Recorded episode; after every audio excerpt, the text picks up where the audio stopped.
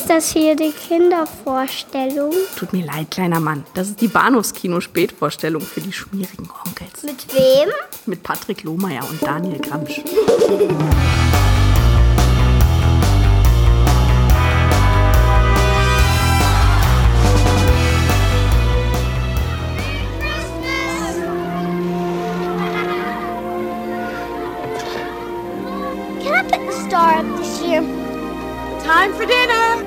No one thought it could ever happen here.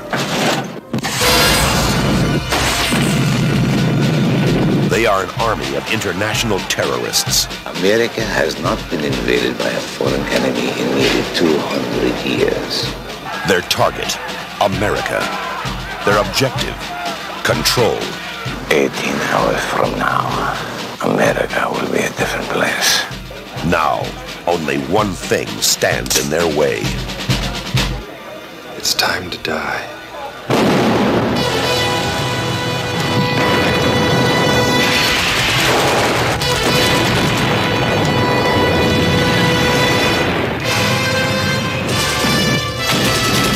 Didn't work, huh? Now it will. They wanted a war. See you in hell. He gave them one. Send me a postcard. Norris. Invasion USA. Hallo und herzlich willkommen zu Episode 454 des Bados Kino Podcast. Mein Name ist Patrick Lohmeier und bei mir ist das größte Kommunistenschwein, das ich kenne. Hallo Daniel. Hallo Patrick. Ah, Druschba. Ja. Was wieder an Ah, Das sind ja Filme, mit denen wir hier heute anfangen. Meine Güte. darf ich das verraten? Ich kann es so später rausschneiden, dass du mir im Vorgespräch jetzt hier gesagt hast, die, die beiden Filme, du weißt nicht, was du von denen halten sollst. Ja, das ist völlig in Ordnung. Das kannst du, kannst du sagen und drin lassen. Weil ich muss ja ganz ehrlich sagen, es ist nicht so, als hätte ich keinen Spaß gehabt, so prinzipiell. Ja. Aber ich muss auch sagen, beide Filme haben mich äh, so etwa, also jeweils so etwa auf der Hälfte angefangen zu ermüden. Oh, okay, okay, okay. Und äh, ich glaube aus sehr unterschiedlichen Gründen. Aber äh, ja, ich meine, ich habe ich hab einfach so das Gefühl, das hatte ich ja beim letzten Mal schon gesagt, also ich meine, Chuck Norris äh, hatten wir, glaube ich, einmal ganz kurz in, in seinem Gastauftritt in diesem ähm, Hier, ähm, Way of the Dragon, die, die Todeskralle schlägt wieder zu. Ja, genau, richtig, genau. Ähm, dem Bruce Lee-Film, würde ich sagen. Äh, ich wusste mir ja nicht mehr genau, in welchem er tatsächlich auftauchte. Aber äh, dass, dass wir uns halt um seine Karriere bisher so komplett rumgedrückt haben, äh, seit, seit Jahren. Er- Erfolgreich prokrastiniert nennt man das. Äh, auch schön. Äh, Ich dachte halt einfach, das, das, das müsste man mal ändern. Und ich habe schon das Gefühl, mit Invasion USA haben wir da was rausgesucht, was halt wirklich ziemlich genau Arsch auf einmal passt, um halt genau dieser, dieser, dieser Pflicht halt einfach auch äh, gewahr zu werden. Und, und, und aber ich, ich empfand es eben irgendwie einfach als Pflicht. So. Ja. Und hatte dann aber eben erstaunlich viel Spaß. Bis etwa so zur Hälfte. Und dann hat es angefangen, mich eben zu ermüden. Und der zweite Film, über den wir heute reden, Red Heat, fängt eben auch ganz stark an und äh, hält dann irgendwie nicht so ganz das, was er, was er verspricht, habe ich so das Gefühl. was ich tatsächlich mehr schade fand als bei Invasion USA, von dem habe ich nichts erwartet. Von daher bin ich halt wirklich so ein bisschen zwiegespalten, was ich eben von diesen beiden Filmen halten soll. Aber ich gehe mal ganz stark davon aus, dass wir das im Laufe des Gesprächs rausfinden werden. Mir geht's nicht ganz unähnlich. Ich möchte es auch nicht zu viel vorwegnehmen, aber ich glaube, die Enttäuschung bei Red Heat wog gewichtiger. Kann man das so sagen? Ist das ein richtiger Satz? Ich glaube. Vielleicht. Ich lasse ihn mal so stehen. Ja. Wog schwerer, sollte ich sagen. Ja, weil ich hatte den auch unglaublich lange nicht gesehen. Erstmal muss ich sagen, ich finde es ja toll. Es gibt halt mittlerweile wirklich ein tolles HD-Master offensichtlich von dem Film. Ich glaube, der ist mittlerweile auch auf 4K UHD sonst was äh, erschienen. Ich habe den jetzt in HD gestreamt. Ich habe den zuletzt mal auf einer schrammeligen VHS gesehen, in, in Kindheitstagen in den frühen 90ern. Und ich dachte, meine Güte, der Film sieht echt gut aus. Also, also das war fast schon eine Epiphanie, also tatsächlich den zu sehen so. Und, Okay. und äh, ich, Okay. ich, ich, war sehr glücklich darüber, den da irgendwie so, so in, in HD jetzt hier streamen zu können. Ich muss sagen, da war ich oldschooliger. Ja. Ich habe ich hab ihn mir über, äh, über Archive angeguckt. Okay. Und da ist er eben auch Oh, in dieser der, 4 zu 3 Version. Richtig, in der TV-Fassung. Ja, das ist die quasi. Fassung, die ich bisher kannte, ja. Ich fand das halt irgendwie einfach so ein bisschen klassischer. Hm. Warum- Genau so habe ich ihn halt vor vielen, vielen Jahren im Fernsehen gesehen. Ja. Dann halt wohlgemerkt auf Deutsch, aber bitte. Dachte so bei mir, ja, das ist, das ist in Ordnung. Genauso wie ich mir eben äh, auch Invasion USA über, über, über Archive angeguckt habe, auf Deutsch. Das ist, äh, dachte mir, das, auch das ist sehr, sehr oldschool. Ja. Und irgendwie gehört sich das so, dachte ich. Ich weiß nicht, ob das rechtlich bedenklich ist, aber darüber müssen sich andere Leute Gedanken machen, insbesondere eben die Betreiber von archive.org, also nicht Absolut. wir. Wenn er Nein. da liegt, dann ist er eben Wird da. er geguckt. Up, So up for das aus. grabs, wie man so schön sagt. ja. Um den Gedanken zu Ende zu führen, ähm, Invasion USA hat mich eben relativ weniger enttäuscht, weil ich von dem weniger erwartet hatte und dann doch recht angetan war von dem, was er ist. Also ideologisch natürlich meilenweit von dem weg, was ich so unterstützenswert finde, aber ich Äh, ja. der, der macht schon ziemlich genau das, was er will und das also schon, also durchaus Konsequent. überzeugend. Ja, Hm, ja, ja, ja, ja. ja, durchaus. Ja, Chuck Norris äh, ist, ja so ein Fall wie analog zu Steven Seagal, einfach eine Figur, die wir lange Jahre umschifft haben in diesem Format, weil eben seine politische Ausrichtung nicht so klar von seinem filmischen Schaffen zu trennen ist. Das haben ja andere Leute weniger, mit denen ich auch nicht politisch konform gehe, die zum Beispiel einfach in, in aller Regel rechte Hardliner sind, ähm, was wir beide jetzt nicht so gerne mögen, aber wo man eben sagen kann, die Filme haben damit nichts zu tun. Also ich gucke mir keinen James Woods Film an und denke mir, uh, ja, un unangenehme Type, sondern denke, wow, wieder mal ein cooler James Woods Film von Ja, einem ja. anerkannten Regisseur, Regisseurin, wie auch immer. Das ist eben bei, bei Figuren wie Chuck Norris und Steven Seagal ein bisschen schwieriger, insbesondere bei Chuck Norris, weil der ist eben auch wirklich, der hat eben eine ganze Karriere gemacht aus diesem Canon-Films-Ding, aller Missing in Action, The Daughter of the President is Missing, auch wie, wie sie alle heißen. Mhm. Ich weiß nicht, ob es schlimmere gibt, aber er hat auf jeden Fall eine Karriere draus gemacht, wollte ich sagen. Ja, ja, genau. Also sagen wir mal so, äh, wenn ich das mal mit so mit, mit Leuten, die ihren Fetisch zum, zu, zu, zur Karriere gemacht haben, wie Russ Meyer vergleiche, dann ist das ja schon fast ein bisschen bewundernswert, ja, weil man halt im Prinzip auch wiederum, und das hattest du, glaube ich, gerade auch ähnlich gesagt, eben genau das, das macht, wozu man halt auch steht und dann eben das halt eben so konsequent halt einfach durchzieht. Aber ich muss es ja nicht mögen. Nein. Ja, und, und das ist halt bei Chuck Norris ehrlicherweise auch so ein Ding. Ich meine, äh, auch, auch die Chuck Norris-Witze, die ja nicht völlig unerwähnt bleiben sollten, haben sich eben auch totgelaufen. Ja. Ich glaube, das war für mich, glaube ich, ein bisschen noch fast der größere Grund, dass eben Chuck Norris halt einfach als, als, als Internet äh, Punchline halt eigentlich nur noch auftritt und ich das eigentlich ganz gerne aus unserem Podcast so ein bisschen fernhalten wollte. Ja. Aber es ist Ja. natürlich richtig, ne? Also gerade, weil ich meine, wir haben ja viele Canon-Films äh, ähm, bei uns immer wieder und seine Karriere ist eben auch gerade in der Zeit, in der wir uns halt normalerweise bewegen, also auch gerade diese Videothekenzeit, ist da ja nicht wegzudenken und, äh, relativ groß halt alles in allem. Da, dem sich halt gar nicht zu widmen, ist eben auch nicht in Ordnung.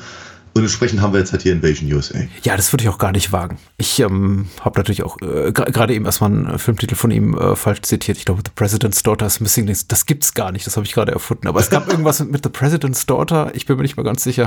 Ich habe den mal nachts bei nachts bei Pro7 gesehen. Ah, okay. äh, Schreibt es in die Kommentare, falls es da welche gibt. Ich wollte eigentlich, eigentlich erwähnen sowas wie Delta Force oder McCoy der Wolf oder also einfach solche Sachen, die er nach seiner Martial Arts Karriere gemacht hat, die ja nicht so wahnsinnig gefruchtet hat. Ich meine, da gibt's auch ein paar ganz schöne Sachen. Ich, ich finde die auch durchaus guckbar, sowas wie The Octagon. L- Lange nicht gesehen, aber ich kann mich daran erinnern, dass ich den mochte.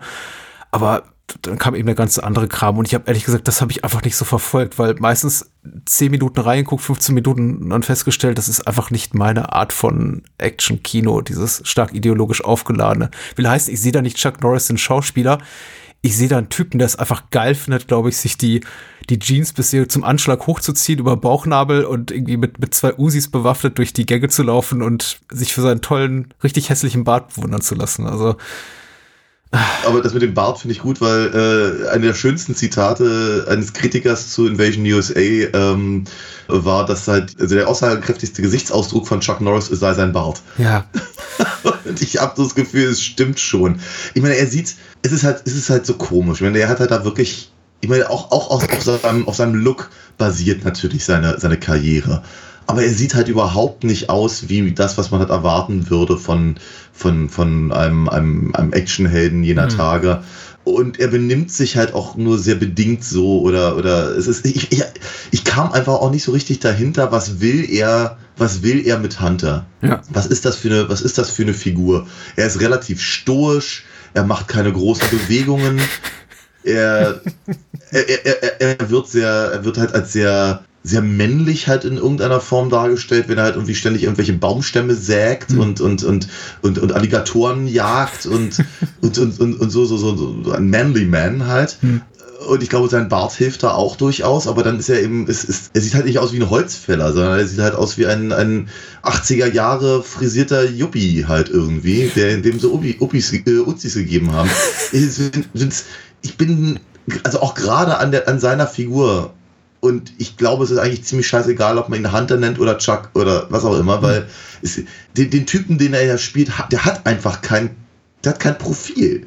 Er hat kein Profil, das eben nicht von der, von, vom Schauspieler Chuck, Chuck Norris in irgendeiner Form gefüllt werden könnte. Wir sagen, die Figur verschwindet komplett hinter der Star-Persona. Und selbst das ist halt für mich ganz, ganz schwierig greifbar.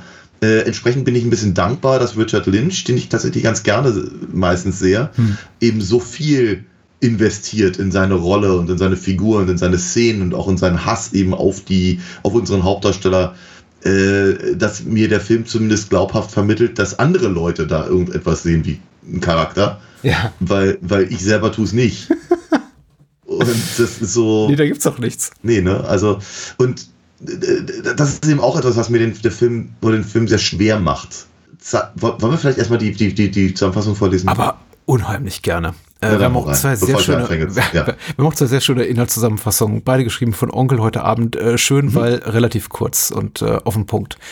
Onkel schreibt hier bei der UFDB, kubanische Terroristen fallen in die USA ein und verbreiten Angst und Terror. Die Polizei ist machtlos und die Nationalgarde versucht der Lage Herr zu werden. Doch ein Mann hat noch eine persönliche Rechnung mit dem Anführer der Terroristen offen und führt inmitten des Chaos einen erbitterten Ein-Mann-Krieg. Und das war's. Ja, okay, kann man so, kann man so vielleicht stehen lassen, wenn man möchte. Ja, ja, ja. Mit den, mit den kubanischen Terroristen bin ich nicht ganz so eins verstanden, aber okay.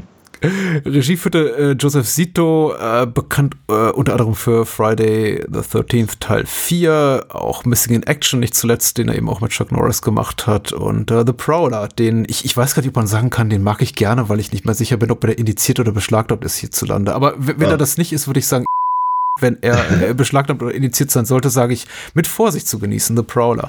Und er hat auch ähm, den äh, Ruskis sind eigentlich doch ganz nett Actionfilm äh, Red Scorpion mit Dolph Lundgren gemacht, wo eben Ja. na, Dolph Lundgren einen russischen Sympathieträger spielt darf. Ja. ja, halb, halbwegs, ja. Ja, ja, ich, ich, hatte, ich hatte auch ganz kurz überlegt, ob wir lieber den machen wollen als Red Heat. Aber dann dachte ich so bei mir, nee, zwei vom gleichen Regisseur ist irgendwie auch doof. Und dann lassen wir, lassen, lassen wir uns den Red Scorpion halt irgendwann für später mal. Finde ich gar nicht Ja. so verkehrt. Ich habe ein bisschen Problem mit dem noch eine Rechnung offen, weil tatsächlich warte ich die ganze Zeit darauf zu erfahren, welche Rechnung die noch offen haben. Aber es gibt ja keine, die haben keinen persönlichen Bezug zueinander. Also die Ja. sind sich auch nie begegnet. Das Einzige, was eben hier unser Bösewicht, also Michael Rostov, äh, alias hier äh, Michael Hames, hat, sind ständig Albträume über die, äh, die tödliche Geilheit von Chuck Norris. Also dass der irgendwie auflauert und ihn umbringt. Ich habe ich hab ehrlicherweise das Gefühl, dass das ein Flashback ist. Also, dass, dass, Ja. dass, die, beid, dass die beiden sich halt getroffen hätten und im äh, Chuck, Chuck Norris' Figur ihn, ihn quasi fast getötet hätte, Ach so. aber dann, aber dann von seinen CIA-Chefs äh, quasi zurückgehalten wurde. Ah, okay. Deswegen, deswegen sagt doch auch Hunter zu dem Typen, den, der ihn da rekrutieren will, nee, nee, ihr habt mich schon einmal verarscht und, und jetzt, jetzt, jetzt helfe ich euch nicht, bis er es dann natürlich tut. Ach so, ja, okay. Also ich glaube, deswegen ich hatte das eher als Flashback gewertet. Oder machst du aber mehr hier äh, intellektuelle, gedankliche Brücken, äh, Sprünge, also Sprünge als das Drehbuch hier tut. Weil, also ich finde das aufgrund dessen, was wir präsentiert bekommen, so auf Dialogebene nicht wirklich Ja. nachvollziehbar. Aber du hast recht, es ist eine,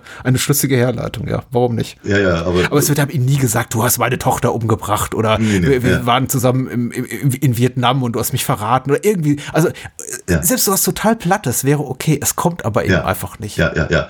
Nee, nee, äh, äh, äh, äh, Michael Hames, äh, Mikhail Rostov, Hm. Richard Lynch ver versaubeutelt halt im Prinzip seine gesamte groß angelegte Mission einfach und ausschließlich nur deswegen, weil er die ganze Zeit versucht, Hunter auszuschalten, quasi bevor er überhaupt mit der Mission anfangen kann. Ja. Das ist auch ein ganz, ganz schwieriger Punkt des Films für mich. Die Mission ist, die USA in die Knie zu zwingen aufgrund kleinerer terroristischer Akte in, in Florida und Umgebung. Richtig. So. Richtig. Genau.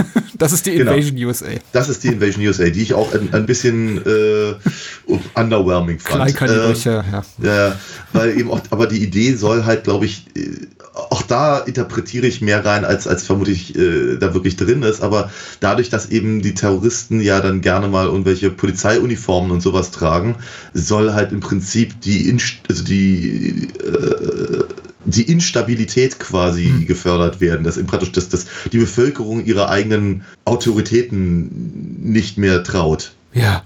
So halt irgendwie auf ganz komische Art und Weise. Ich glaube, die, die, die interessanteste Szene, die zu dem Titel passt, ist immer noch die, wenn die, wenn die eben am, am, am Strand äh, landen und dann Ja. eben wie, wie in der Normandie da irgendwie aus, dem- aus, diesen, aus diesen Booten hopsen. Was sie aber auch sehr schnell erledigt, wohlgemerkt, ja. Also, aber na gut. Ja, das hatte ich zuerst gar nicht begriffen, weil die, die, die rechte Hand der Kompagnon hier von Michael Hames ja vorher am Strand dieses fummelnde Pärchen umbringt. Und ich dachte, Ja. okay, ist jetzt eh schon alles so ein bisschen underwhelming, wie du sagtest, und alles so ein bisschen vielleicht auch klein skaliert, um wirklich hier die USA zu übernehmen. Aber jetzt gehen die wirklich so ein, am Strand rum, rum und killen einzelne Leute. Und ich war dann relativ erleichtert, dass dann irgendwie die Boote dann äh, am Strand eintreffen und dachte, ah, okay, ja, die wollten einfach Deswegen nur, halt, die, die brauchten keine äh, äh, überflüssigen Zeugen. Ja. Wobei, ja, ich glaube, Micromanagement wird man das heutzutage nennen, was die da machen. glaube das auch. ist also Ja, alles ja, so ein bisschen. Die, die, man sollte vielleicht auch einfach irgendwie einen Handlanger zum Strand runterschicken und sagen, hier, geh einmal mit der Uzi drüber und, und baller alles nieder. Aber die, die legen eben selber Hand an. Genauso Mhm. wie eben Michael Hames auch immer persönlich zu allen Geschäftspartnern geht und zu deren Schergen und die alle auch niedermäht. Und ach, Mhm. er, er schießt ihn auch alle bevorzugt in die Eier erstmal. Also, Mhm. damit das auch alles ein bisschen länger dauert und Ja. qual, qualvoller ist. Und, oh, es ist, es ist ein komischer Film. Und, Äh, und wie total. gesagt, er macht aber eben genau das, glaube ich, was er vorhat. Und insofern kann man ihm schon bescheidigen, Mission Invasion USA erfüllt. Ja, ja, ja. Das würde ich auch gar, würde ich auch alles gar nicht, gar nicht abstreiten. Und der, Film- der Film ist, ja nicht mal schlecht gemacht. Also Nein, ist ja nicht, nicht. Keine, keine, keine dumme B-Ware halt. Ähm, Der ist absurd actionlastig. Also es ist wirklich Ja. non-stop Action. Es kommt Richtig. kaum mal drei Minuten Ruhe rein. Und ich glaube, das ist das, was mich ermüdet hat. Ja. Es ist halt, ähm, äh, am Anfang fiel es mir halt dabei auf, dass ich eigentlich, eigentlich bin ich Richard Lynch ganz gerne gefolgt bei, bei seinen Sachen, weil ich ihn auch so herrlich drüber fand. Mhm. Der koksenden ähm, äh, Gespielen von, von seinem Informanten oder was auch immer da sein mag, Mhm. äh, mal kurz den Kopf auf den, auf, den, auf den Tisch zu hauen, sodass ihr, dass ihr Strohhalm in der Nase verschwindet, fand ich schon eine interessante Herangehensweise, muss man so zu sagen. Äh, aber ja, es ist halt die ganze Zeit und hintereinander weg und äh, es ist eben auch so auseinandergepflückt. Also ich war, ich war dann immer ganz froh eigentlich, wenn eben halt mal ein paar ruhigere Szenen mit, mit, mit Chuck Norris, der eben einen Baum fällt oder, oder mit seinem, mit seinem Indianerfreund irgendwie quatscht oder so. Oder wo Zeltzimmer auf dem Bett sitzt und UFO-Filmchen guckt. Ja, ja. Ne, also äh, einfach um mal, um mal so ein bisschen da, da, da rauszukommen, weil es ist eben, ich meine, der Film geht fast zwei Stunden. Ja. Ja, 107 Minuten, also Ja, da, ja. also knapp, knapp dran. Ich denke, ich denke, 90 hätten es vielleicht auch gemacht. Aber, aber ganz abgesehen davon ähm, habe ich eben das Gefühl, dass mit Ausnahme der letzten Viertelstunde, 20 Minuten, wo es dann eben ans Eingemachte geht, was sowieso eine komische Formulierung ist beim Film, der eigentlich nur aus Eingemachten besteht, Ja. ist aber trotzdem, also mindestens 75 Prozent der Zeit, die wir bis dahin verbringen, eigentlich nur eine nicht miteinander verbundene Szene neben der nächsten. Es, Ja. geht eigentlich, es, es, es sind wirklich hier ein Terrorakt, da ein Terrorakt, da halt äh, ein Drogendeal, da ein gefällter Baum, da ein gefangener Alligator, da dann eine, eine aufgemischte Bar.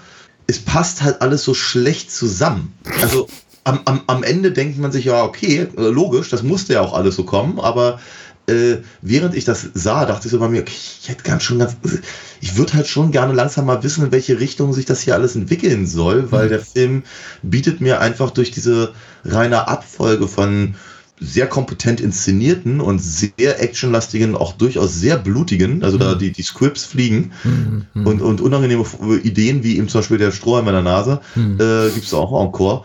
Es ist, aber ja, wir, trotzdem, gib, gib, mir was Film, dachte ich so bei mir. Ne? Also, und, eine, und du hast ja völlig recht, der Hass von, von, von, von Michael auf Hunter treibt ja das meiste an, aber es hat keinen Grund. Und allein der Grund hätte vielleicht diese ganzen Sachen mehr zusammengeführt. Und der, der, der Plan der Invasion ist nicht clever genug, als dass man halt sagt, irgendwie nach zehn von diesen Anschlägen wie, weiß ich, keine Ahnung. Also der Film muss ja auch irgendwie alle paar Minuten mal wieder ein bisschen Weihnachtsmusik auf der Tonspur bringen, damit Ja. daran erinnert werden, ach, es ist übrigens gerade Weihnachten. Das ist das Tolle an Florida. Ne? Du kannst Strandszenen haben, äh, fuppelndes Pärchen am Strand und im nächsten Moment Weihnachten. Genau. Und dann, dann, dann, dann wird er halt, dann, dann, dann schießen sie halt mit einer Bazooka ins Haus.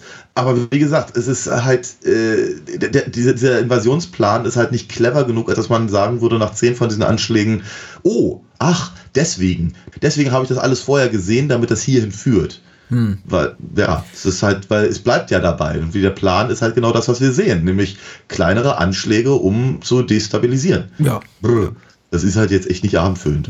Die, die Action-Szenen sind sehr gleichförmig. Ich glaube, das ist auch so ein bisschen der, der Gegenentwurf zu dem, was wir vorletzte Woche hatten in unserer Bonusfolge zu gefährliche Brandung, wo wir doch ausdrücklich gelohnt haben, dass die Action-Szenen immer so variantenreich sind. Du hast Fallschirmsprünge, du hast äh, Verfolgungsjagden zu Fuß, mit dem Auto, Wellenreiten, Pipapo, alles Mögliche. Und hier hast du eigentlich immer nur eine Abfolge der immer gleichen Szenen. Ja. Also offenbar stehen da abbruchreife Gebäude und die haben sie für das Shooting bekommen, buchen können, wie auch immer. Und das wird eben alles demoliert. Da ist halt diese, diese, diese, dieser Vorort, der kaputt gemacht wird. Da ist dieses Einkaufszentrum, was kaputt gemacht wird, dieses leerstehende Bürogebäude, was kaputt gemacht wird. Du kannst richtig, äh, richtig die Produktionsplanung auf dem Bildschirm oder auf der Leinwand mitverfolgen. Du kannst bei jeder Szene sehen, wie die wahrscheinlich entstanden ist. So, wo steht doch ein Gebäude rum, was wir kaputt machen können?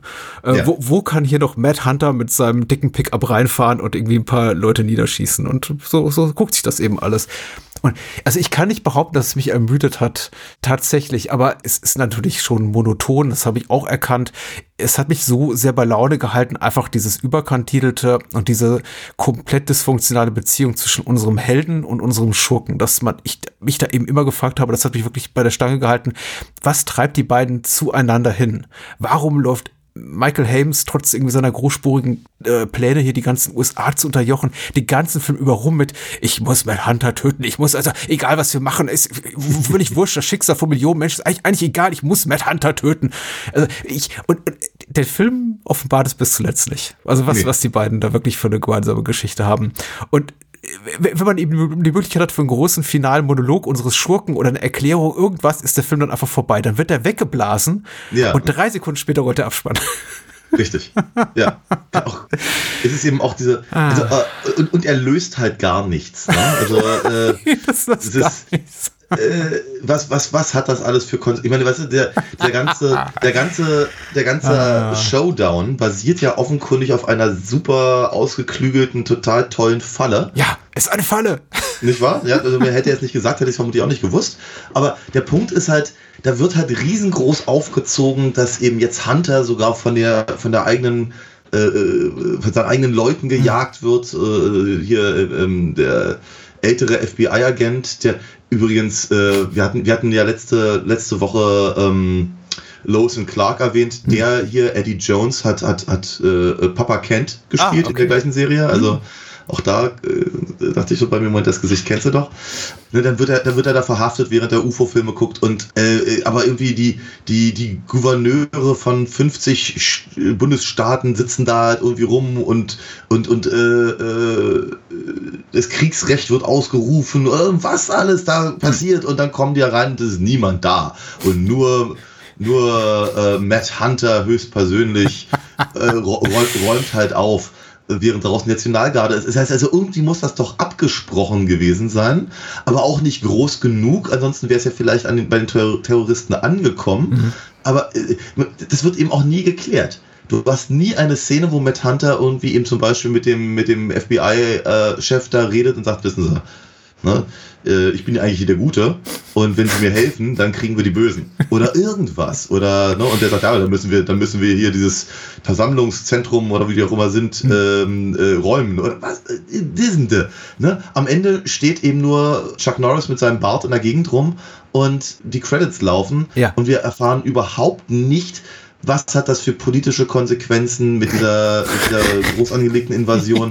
Was hat das, was, was, wie ist er dazu gekommen, eben die auch, ich meine, eine irrsinnige Brigade an Leuten offenkundig davon zu überzeugen, komplett die, diese Städte zu räumen, Ja. um, um ihn mit zwei Uzis am, am, am Gürtel Ja. da seinen Job machen zu können. Es ist so, es ist auch so absurd. Und, und, und der Film hat überhaupt kein Interesse daran, mir das zu erklären. Ich glaube, was du jetzt so als Kritikpunkte beschreibst, sehen viele Leute als Plus des Films. Also genau das eben. Das ist der feuchte Traum, glaube ich, für die Menschen, die auch heute noch Chuck Norris Memes ähm, abfeiern. Wenn er da eben durchschreitet und äh, das überhaupt natürlich je- jeglicher Logik, jeglicher Schlüssigkeit oder sonst wie, also unserem Verständnis von einer nachvollziehbaren Dramaturgie entspricht, sondern einfach nur komplett sinnfrei ist. Und äh, Ja. Chuck Norris eben Gelegenheit gibt, seine tolle Jeans zur Schau zu stellen, seinen tollen Bart. Der hat so viel Haare im Gesicht. Okay, Ja. ich, ich muss hier vorsichtig sein, weil Lookism ist was, was ganz Böses. Aber ich gucke ihn so an und ich finde halt leider, das ist, glaube ich, da, da, weil ich eben nicht Chuck Norris-Fan bin und auch nie war, es sieht aber einfach lächerlich aus. Das tut, Ja. das tut mir so ein bisschen leid. Und ich denke mir, wenn du einfach ein bisschen weniger Haare hättest, im, im Gesicht, ein bisschen weniger Hut auf, ein bisschen weniger am Körper, es ist auch alles die Patronengürtel, es wirkt auch alles viel zu gedrungen an diesem kleinen Körper. Es ist so Ja. merkwürdig. Ich finde ich find seine, seine, seine Haare im Nacken tatsächlich, glaube ich, schlimmer. Aber es waren Ja. halt, es war, es war halt, es waren halt die 80er. Eh, Und, aber, ja. aber da, aber da fliegt ja auch kein Haar, ne? Die, diese, ne, wenn, wenn, wenn da, wenn da echt gekämpft wird, aber die Frisur sitzt. Ja. Ne? Und, aber äh, Ja. ich weiß nicht. Ich, meine, ich, glaube, ich glaube, du hast recht, dass das genau das gefeiert wird. Aber mir fehlt da halt einfach irgendetwas, um mich drauf einzulassen, um das, um das ernst zu nehmen. Um, Ja. um, und wie gesagt, meine, der Film, der Film hat ja durchaus eben wirklich wirklich interessante Einfälle, bestimmte Sachen in Szene zu setzen, auch wenn es halt sehr gleichförmig ist. Und er traut sich halt auch dahin zu gehen, wo es weh tut, also buchstäblich. Und äh, also man kann ihm bitte beim besten Willen nicht vorwerfen, kein, keine kompetent inszenierte Action zu liefern. Weil ich glaube, das, das Klaro. Liefert ab und bringt halt genau das, was es soll und was, was Leute wollen, die ihn gucken. Ja, und vielleicht fast ein bisschen zu viel. Ich hätte mir auch gewünscht hier und da, dass der Film mal in, innehält und ein bisschen mehr, ich weiß nicht. Menschen werden uns jetzt zuhören, die jetzt so wirklich hab- äh, 80s Action-Fans sind und, und, und sagen, was macht ihr da wieder irgendwie nur für einen Quatsch? Solche Filme, die muss man einfach da Hirn aus und äh, abschalten und genießen. Und Dafür bin ich aber nicht hier. ja, dafür sind wir nicht hier und ich glaube, niemand hört uns zu, der das erwartet, weil das ist nicht dieser Podcast, das ist nicht dieses Podcast-Format. Aber es stimmt ja auch irgendwo. Ich glaube, dafür sind auch solche Filme gemacht, nicht zu viel darüber nachzudenken. Ich brauche keinen Hirnschmalz in diesem Film, aber ich glaube, was ich mir gewünscht hätte, wäre etwas mehr Menschlichkeit. Und was mir insbesondere fehlt, ich brauche nicht irgendwas Fühliges mit Chuck Norris und seiner Matt Hunter und seiner Tochter oder irgendwie eine Liebesgeschichte zwischen ihm und der, der Reporterin. Ich brauche das alles nicht. Die kann weiterhin nur das nervige Anhängsel sein. Ist vielleicht sogar ganz sympathisch, weil ich weiß nicht, wie ich Chuck Norris mit bei der großen Make-out-Szene sehen will. Wa- wa- Wahrscheinlich eher nicht. Aber so ein bisschen Menschlichkeit, so ein bisschen Sympathie füreinander, auch das Gefühl Ja. vielleicht, dass die Guten miteinander arbeiten und nicht die ganze Zeit so krass antagonistisch aufeinander gepolt sind und man hat das Gefühl, alle fressen morgen schon zum Frühstück Metallspäne und sind alle voll scheiße drauf und dann Ja. wird er zwar rekrutiert, aber der nächste Satz ist schon wieder, und hier, wenn sie draufgehen, dann, dann, äh, dann verweigern wir natürlich jegliche Kenntnis von ihrer Existenz. Und ich denke mir, ja, also für die scheiß Regierung würde ich mir auch nicht den Arsch aufreißen. Und es geht halt die ganze Zeit so, nicht nur ist habt ihr gesehen habt, die, die, die, die Baddies richtig bad und die Guten eben auch nicht richtig gut. Die Guten sind auch untereinander zueinander nicht gut. Ja. Und das hat mich eben tierisch genervt. Das mag ich grundsätzlich nicht in Actionfilmen, wenn eben alle so solche Tough Guys sind, dass sie sich nicht Ja. das kleinste bisschen Menschlichkeit mehr erlauben. Richtig. Ähm, inter- äh, gut, ich wollte eigentlich was anderes sagen, aber dann gehe ich jetzt erstmal darauf ein. Ähm, nämlich, ähm, ja, es ist mir auch aufgefallen, weil ähm, ich, war, ich hatte mich zwischenzeitlich gefragt, ob ich in einer Welt leben möchte, in der wirklich jeder, ob Hauptfigur, Nebencharakter oder, oder, oder Cameo, Mini-Auftritt, eigentlich die ganze Zeit nur in Tough Guy-Floskeln und, und, und One-Linern redet. Ja. Ne, weil ich glaube, ich glaube, sowas wie Stallone-Filme oder, oder, oder Schwarzenegger funktionieren halt deswegen, weil es halt nicht die ganze Zeit ist. Ne, dann halt, sagen wir mal, man sich den, die, die, die Momente aussucht, wo eben die Figuren dann eben so, so, eine, so eine Sachen sagen dürfen, um darüber eben auch sowas ähnliches wie Charakterisierung reinzubringen. Aber s- wa- wann auch immer wirklich wirklich scheißegal, welche Figur das Maul aufmacht, kommt halt so ein Satz raus. Das ist wie, das, das, das, das, das, das klingt teilweise echt wie von der KI geschrieben. Ja, und das ist eben auch ganz, ganz anstrengend gewesen, fand ich. Und dann aber gleichzeitig ist nichts dabei, was ich in irgendeiner Form zitieren könnte. Da ist kein, da ist, da ist kein, kein, kein blau leuchtendes Licht oder Get to the Chopper oder sonst irgendwas drin. Jetzt, Das wo du es sagst, tatsächlich, ich äh, notiere mir eigentlich immer ein, zwei Zitate pro Film, aber hier nix. Nee, aber, aber, aber die ganzen Sachen sind so geschrieben, als ob sie zitierfähig sein sollten. Und sie werden ihm auch so vorgetragen. Time to die. Ja, ja. Time ja, to ja. die. Time to die. Beim achten Mal dachte ich mir, oh, jetzt ist aber auch gut, ne? Ja, ja. Ja, ja, ja, ja, ja. Das ist. das ist. Es ist so ein bisschen wie zu spät kommen, ne? Bei, bei Time to Die, aber ne? Ich weiß nicht. Es ist, Ja. ich, ich frage mich, wer Chuck Norris damals beraten hat. Ob sich das sowas, sowas organisch entwickelt, dass man eben einfach sagt, na ja, jetzt mache ich eben mal so. Also ich habe es ein bisschen so im Martial Arts Bereich äh, versucht und äh, durchaus, also Chuck Norris hat ja auch durchaus Credibility in dem Bereich. Er hat sich auf jeden Fall ja mal versucht in dem Bereich, aber dann hat einen krassen Bruch vollzogen, 83, 84 in der Ecke und dann eben nur noch angefangen, diese Filme zu machen und einfach komplett dieses Martial Artsige äh, dr dran zu geben. Hab ich immer gefragt, hat das mit dem Alter zu tun? Hat man ihm gesagt, okay, mach doch aus seiner politischen Haltung eine Actionstar-Karriere oder Es war, es war auch das Klima. Ja. Also ich meine, der, der, der, der, der schreit einen schon so ein bisschen Reagan an. Ne? Also Vielleicht hat man auch bei Ken-Films gedacht, Charles Bronson wird langsam zu alt. möglich. Wir müssen ihn mit einem frischen Mit-40er ersetzen. Ich finde ich find ja interessant, dass äh, Chuck Norris eben gesagt hat, dass die, äh, dass die ähm, Reporterin eigentlich von Whoopi Goldberg hätte gespielt werden sollen. Das habe ich auch gelesen. ja. Ich konnte es nirgendwo verifizieren. Alle zitieren das, aber ich weiß nicht, woher Ja. das kommt. Ja. Ich auch nicht, aber ich, ich könnte mir fast vorstellen, dass der Film dann eben vielleicht pfiffiger gewesen wäre auf dieser Ebene. Ja. Ja. Also, ich, glaub, ich glaube, dann hätte ich vielleicht auch ein bisschen mehr Spaß gehabt. Vielleicht wäre auch das Menschliche mehr durchgekommen dabei, Hm. was du gerade angesprochen hast. Und das war eben auch das, worauf ich nochmal eingehen wollte. Ähm, ich brauche ich brauch bei solchen Filmen auch keine, auch keinen Hirnschmalz, wie Hm. du es so schön gesagt hast. Menschlichkeit, na von mir aus, aber ich glaube, was ich brauche, ist etwas, was mich begeistert. Hm. Ja, also irgendetwas, was ich, was ich, was ich cool finden kann, was ich irgendwie in der, in der Prämisse oder von mir aus im Look oder in der, äh, in der Darstellung oder sonst was. Ich meine, wir hatten, wir hatten ja auch äh, durchaus das eine Dispe oder andere despektierliche Wort über die ähm, American Ninja Filme äh, verloren, Ja. die ersten beiden zumindest. Ne? Aber da ist halt auch genug drin, dass ich sage, okay, aber ist, ist, die haben mich halt auch durchaus irgendwann mal angesprochen aus Gründen und Invasion USA tut das halt nicht. Aber die haben Spaß an der Sache. Ja. Da, da, die erlauben eben, die geben eben auch Raum für Humor und für ein bisschen Menschlichkeit. Du hast eben auch wirklich das Gefühl, dass bei unseren beiden Protagonisten äh, da eine echte eine freundschaftliche Verbindung ist. Die muss man jetzt nicht nachvollziehbar finden, aber die mögen sich wirklich untereinander. Und Ja. Chuck Norris mag einfach niemanden. Also selbst Ja. in seinem War außer Eddie. Nee, ist er Eddie? sein Gürteltier. Nee, John Eagle. Eagle, Entschuldigung, genau. Das ist ein Gürteltier. Genau. Nee, das, das, das, das darf ja entkommen, wenn seine Hütte. Da dachte ich auch so, so ein Scheiß. Das, das interessiert mich, dieses blöde Gürteltier. Aber, äh, nee, äh, Eagle, John Eagle, sein, sein, äh, sein, sein, sein Native-Kumpel. Ja, zu dem er auch nicht wirklich nett ist.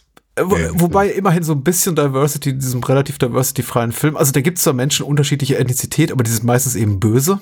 Das sind dann irgendwelche Krawallbrüder ähm, mit ja offensichtlich nicht kaukasischen Wu- Wurzeln, äh, Sexarbeiterinnen, alle Schurken sind irgendwie notgeil und das ist, sag mal so, das sind die aus dem Actionkino der 80er Jahre, aus anderen Produktionen äh, bekannten Abziehbilder, aber eben in einer inflationären Häufigkeit, dass es eben wirklich ermüdend ist, dass man wirklich auch mit, ich, ich habe, wie gesagt, Menschlichkeit, Menschlichkeit, ein bisschen Wärme, ein bisschen Humor, irgendwas, meinetwegen auch ein One-Liner, der einfach nur mal lustig ist und eben nicht daraus besteht, aus dem, dem offensichtlichsten, was man eben so sagen kann, wenn man den Baddies die Bombe wegnimmt und ihn als eigene Auto haftet. So von wegen, ihr habt was vergessen, Jungs. Ich dachte, ah, das ist alles, das ist, das ist das Beste, was sich einfällt. Ich meine, so eine Pre-Production, so ein Prozess, einen Film zu konzipieren, ein Drehbuch zu schreiben, die Produktion, also die, die, die budgetäre Mittel zu beschaffen, das dauert doch Monate. Und in Ja. dieser Zeit ist euch nichts Besseres eingefallen, außer Time to Die und ihr habt was vergessen. Ja. Da, ah, oh. Da- ich, ich, wie gesagt, ich möchte eigentlich dem Film nicht so böse sein, weil der macht das, was er will. Und das ist total, das ist, das ist, ist Ich ihm glaub, auch, ist auch irgendwie scheiße, aber ist irgendwie gut.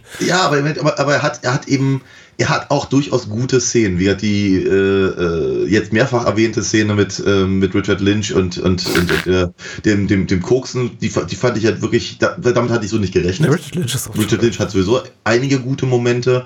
Ich mochte auch tatsächlich die Szene, in der äh, Hunter hier den dem Helfershelfer ähm, ähm, das Messer in die in die Hand rammt und, ihn, und ihn quasi interviewt. Und, und dann eben äh, so, so nebenher und relativ lapidar äh, die beiden ähm, Bodyguards, Bouncer, wie man sie nennen möchte, ver vermöbelt und all das. Da dachte ich so bei mir, also etwas weniger brutal wohlgemerkt, aber das, äh, das, das erinnerte mich so an, an, an ein oder zwei Bud Spencer-Momente. Ne? Ja. Weil, weil, weil, weil Chuck Nor- Norris eben auch so, auch so genervt ist von diesen Brausebärchen, die da reinkommen und ihn permanent vermöbeln wollen. Brausebärchen, ja. Und ähm, ich fand das irgendwie charming. Ja, ähm, aber es, äh, die Auflösung der Szene, wenn dann eben die, die, die Granate aus, der, aus, dem, aus, dem, aus, dem, aus dem Fenster geworfen wird und eben dem Brausebärchen aufs, auf, auf, auf, sein, auf sein Cabrio fliegt und in die Luft gejagt wird, das ganze Ding, und er nur sagt, oh, mein Auto. Da dachte ich so bei mir, echt? Ja. Also es ist halt genau das, was du gerade sagtest. Das, das, ja, natürlich, ja, dein Auto. Dein Auto ist gerade in die Luft geflogen und du hast gerade einen scheiß Abend. Aber das geht doch irgendwie ein bisschen ah, griffiger. Es ist eben so, dass natürlich heute aus der rein politischen, mit der politischen Brille, man muss aber nicht mal besonders, sagen wir mal, weit links der Mitte stehen oder besonders kritisch politisch drauf blicken. Aber natürlich kann man sowas heute nicht mehr gutieren und konnte es wahrscheinlich auch damals noch nicht, wenn man ein einigermaßen aufgeweckter Bürger oder Bürgerin war, ohne hier und da einfach mit den Zähnen zu knirschen, sich zu denken, das ist ja natürlich ideologisch absoluter Scheißdreck. Das ist irgendwie Fascho-Action-Kino Deluxe. Und der Film äh, entspannt aber diesen, dieses mulmige Gefühl, was man eben beim Blick auf die ideologischen Aspekte des Ganzen hat an, an keiner Stelle. Und ich habe eben das Gefühl, anderen Filmen gelingt das hier und da besser. Einem Death Wish 3 gelingt es ein bisschen besser, einem Commando gelingt es ein bisschen besser. Ich meine, das beginnt eigentlich schon, ja, schon die ersten, ersten Szenen über dem Vorspann mit, mit, mit Ani, der Baumstämme äh, äh, sch schleppt und das kleine Bambi füttert und so. Da weiß man eben schon, okay, ja, die haben schon, da ist so ein bisschen Augenzwinker drin, wenigstens ein Hauch. Wenn es an die Action geht, dann ist es auch relativ straight und so, dann ist, ist kein Platz mehr für Humor. Aber dieser Film ist eben so komplett humorbefreit. Und ich habe Ja. an irgendeiner Stelle auf, an irgend, auf einen Moment gewartet, an dem weiß ich nicht, vielleicht eine, eine Politikerin auftaucht oder irgendein einer von der Behörde und sagt, hier, Chuck, äh, Matt Hunter, Entschuldigung, äh, d- d- ist nicht so cool, was du machst. Mach mal halblang, vielleicht einfach auch mal eine Pistole benutzen, statt immer gleich einen Granat- oder Raketenwerfer, auch, auch gerade in schmalen Bürogängen. Und, und, und, und, und, er, und er dann sagt, weiß ich, verpiss dich, du Hippie-Schlampe oder irgendwie sowas. Das ist nicht mein Zitat, ich, ich stelle mir das so gerade so vor. Irgendwas, das so ein bisschen das Ganze äh, Ja. auflockert.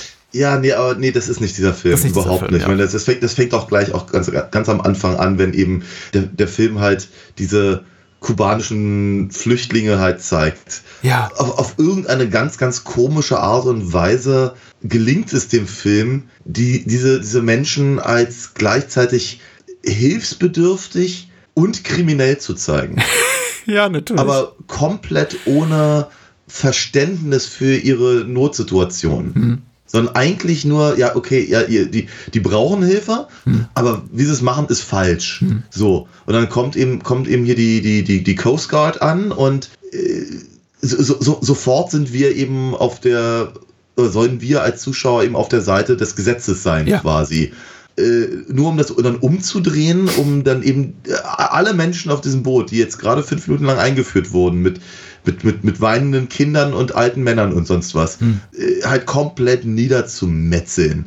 Aber der Film sagt eben auch nicht, guck mal, die, die, die amerikanischen Behörden sind schlecht. Nein, nein, weil dann kommt ja raus, dass eben die Leute, die sich als praktisch, als, als Küstenwache ausgeben, Ja. ja eben selber Russen und Vietnamesen und Kubaner sind und äh, gleich, gleich noch viel schlimmer sind, weil sie eben ihre eigenen Leute niederschießen. Alles Aber Kommunisten allem- eben, ja. ja, genau, natürlich, genau. Kommun- Ko- äh, Und, und, und, aber, aber das eben auch vor allem, um eben die guten, aufrechten Amerikaner zu, wieder zu destabilisieren. Ja. Und das ist so, oh, es ist alles so perfide.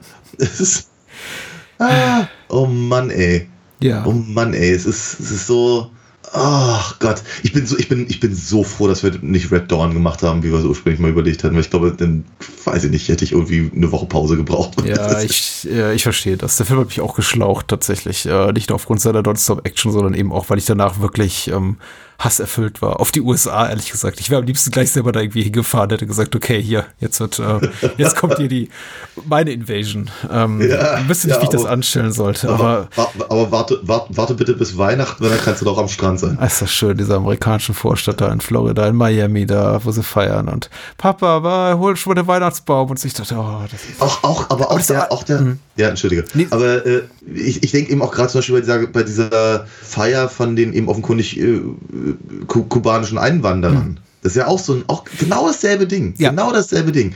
Die sind, die werden ja auch nicht unbedingt Ja, ja, ja, ja. Ich, äh, sympathisch eingeführt. Ja. Ne, nur um dann eben von den, von den Polizisten, die keine Polizisten sind, eben erschossen zu werden.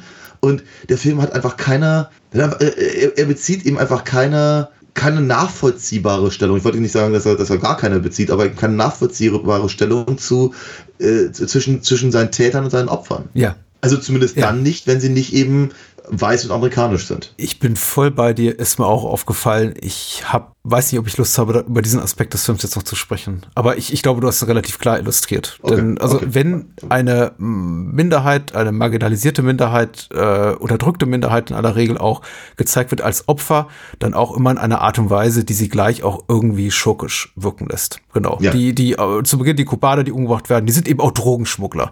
Und die, äh, Stimmt, ja, das habe ich vergessen. und, genau. Ja, und die Latinos, die dann später in diesem Jugendclub umge umgebracht werden, die werden uns eben vorgezeigt als äh, notgeile Teenies, die irgendwelchen äh, Frauen hinterhersteigen, die aber nichts von ihnen wissen wollen. Und wenn dann eben die richtigen Polizisten kommen, dann sind die eben auch gleich aggressiv. So richtig aggressiv, wie es eben Latinos so sind, ne?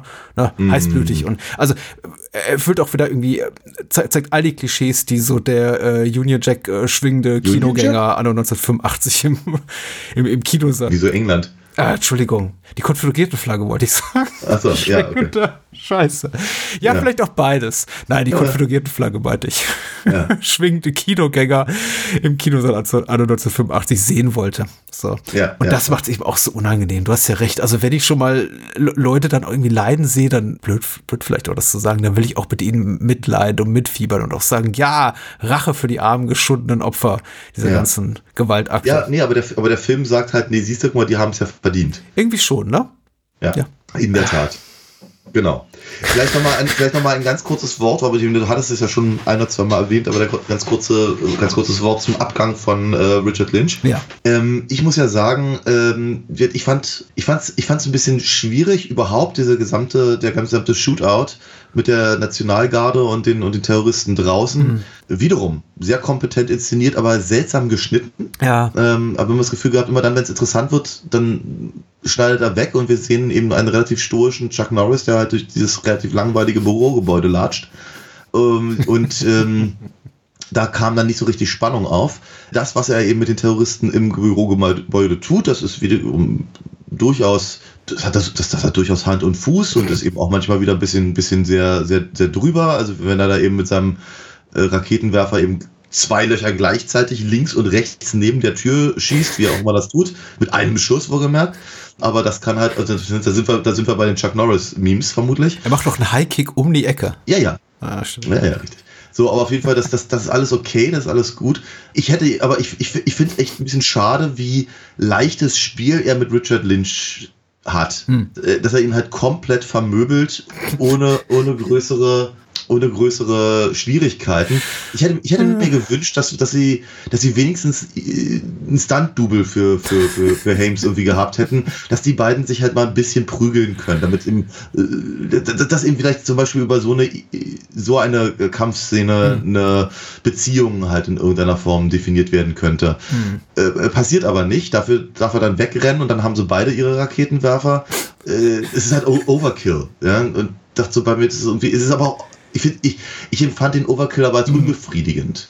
Vielleicht, vielleicht, wegen eben des, des fehlenden, ähm, der fehlenden Beziehung dort, Ja. aber eben den Bösewicht eben äh, einfach wie in die Luft zu sprengen, in tausend Stücke äh, Puzzle zu verwandeln, nenn's wie du es willst. Ich bin mir nicht mal richtig sicher, ob das so wahnsinnig gerechtfertigt ist. Im Die persönliche Also, Beziehung ich- fehlt. Wenn es da mal was gab, wie du es interpretiert hast, dann arbeitet der Film nicht heraus. Ansonsten hätte man es eben auch äh, so machen können wie in den meisten gängigen Actionfilmen, dem äh, Motto nach äh, Man on a Mission, dass man eben sagt, okay, lass dich erstmal von der Regierung rek rekrutieren, um einen Auftrag zu erfüllen und bring da eine persönliche Note rein. Zum Beispiel, indem der, der Schurke deine Tochter entführt oder deinen besten Freund umbringt oder was weiß ich. Irgendwie so das, Ja. das ist typisch, was eben passiert. Aber das macht der Film eben nicht. Da passiert eben die ganze Zeit gar nichts. Also passiert gar nichts und die äh, sehen sich dann scheinbar das erste Mal oder wenn dann zum ersten Mal seit sehr langer Zeit am Ende und sagen, ach, hallo, du bist es. Oh, tot und vorbei.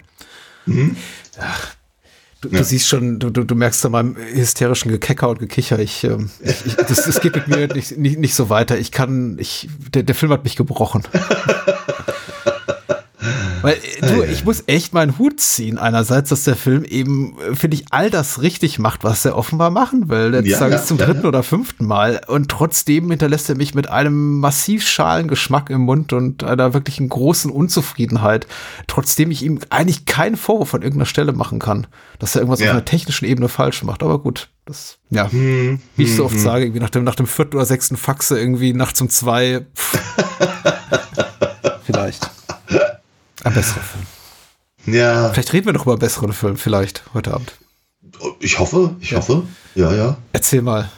Alina Fox, was macht die denn so in der Zwischenzeit? Ist, ist eine Ähm, lange Zeit her, dass du über sie reden durftest? Eine Woche. Ja, ja, ich habe auch ein bisschen vermisst. Also Alina Fox hat normalerweise keine Raketenwerfer, auch keine Uzis und auch keine Highkicks.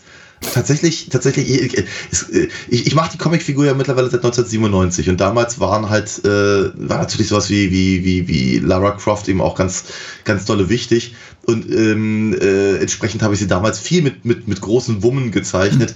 Das verkneife ich mir mittlerweile. Also beim, beim, bei, bei mir gibt es halt wenig, wenig Shootouts und wenn dann halt nicht von meiner Hauptdarstellerin, weil ich irgendwie das Gefühl habe, die sollte cleverer sein. Und Ja. genau das versuche ich in meinen Comics zu machen.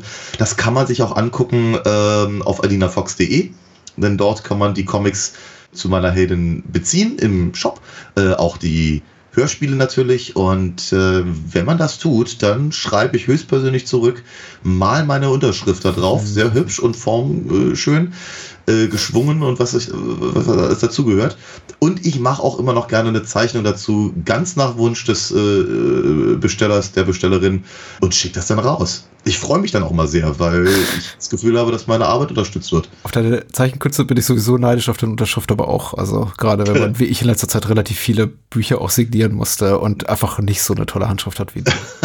Ich freue mich aber auch über deine Unterschrift. so Da. Dankeschön. Wenn man das Bahnhofskino unterstützen möchte, uns beide und die Spin-offs des Bahnhofskinos, wie zum Beispiel Spielfilm, möge man bitte auf patreon.com slash Bahnhofskino gehen. Es gibt natürlich auch noch die Möglichkeit, uns per PayPal zu unterstützen. Und äh, wenn ihr uns anderweitig beschenken wollt, äh, schreibt uns gerne an unter patrick.bahnhofskino oder mail.bahnhofskino.com. Unter, bei Patreon gibt es auf jeden Fall für einen kleinen monatlichen Beitrag alle Bahnhofskino-Folgen eine Woche früher als äh, für den Rest der Welt. Es gibt Zugang zu unserem Discord-Server.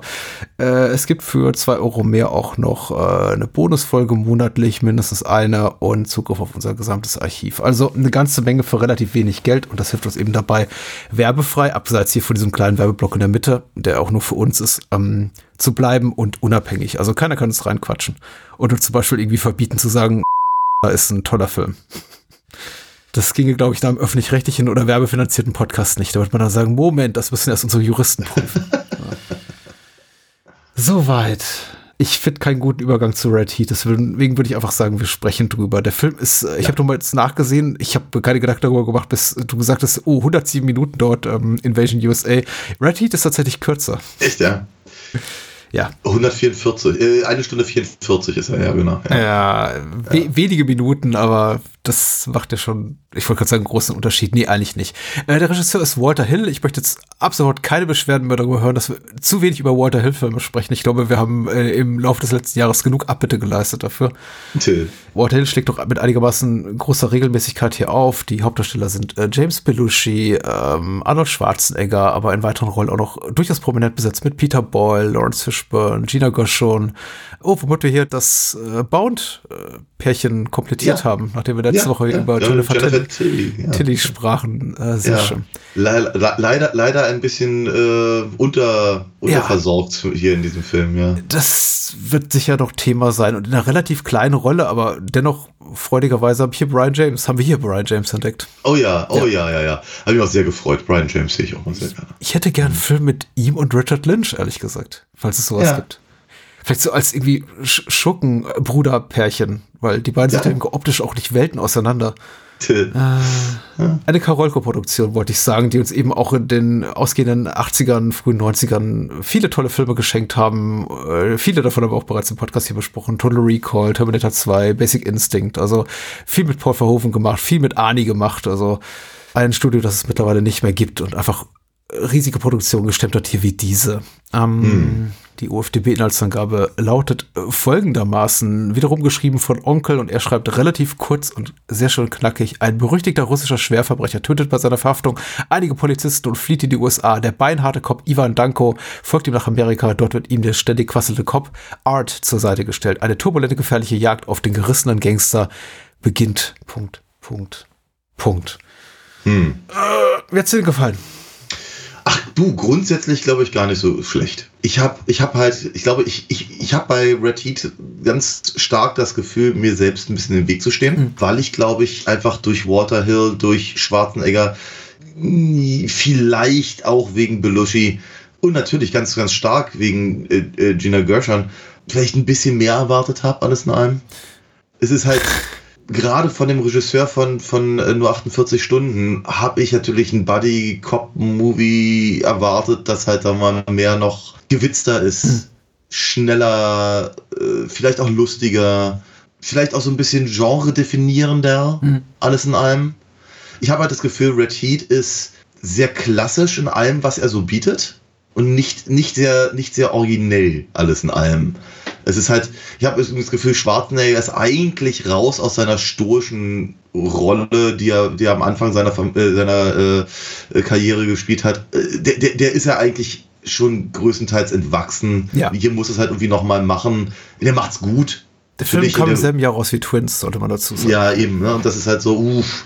Gut, dass das, äh, das, das äh, Jim, Jim Belushi halt ehrlicherweise seinem, seinem, seinem Bruder das Wasser nicht reichen kann, was den Humor angeht, das wissen wir alle, aber es ist so, er hat er hat's ja auch schon mal, er kann das ja schon in anderen Filmen eigentlich ganz gut. Ich fand ihn halt hier ausnehmend unkomisch, mhm. so. Und wenn, wenn ich dann eben äh, Onkels äh, Zusammenfassung mit dem ewig Quasseln höre, dann erwarte ich ehrlicherweise auch so eine Eddie Murphy-Figur und das bringt er ja. halt nicht. Und das ist halt irgendwie schade. Ich finde, ich finde die ganze Prämisse halt sehr seicht. Hm. Nicht schlimm, wohlgemerkt. Ich finde es nicht schlimm, dass sie so seicht ist. Wenn man was draus macht, dann würde das völlig reichen.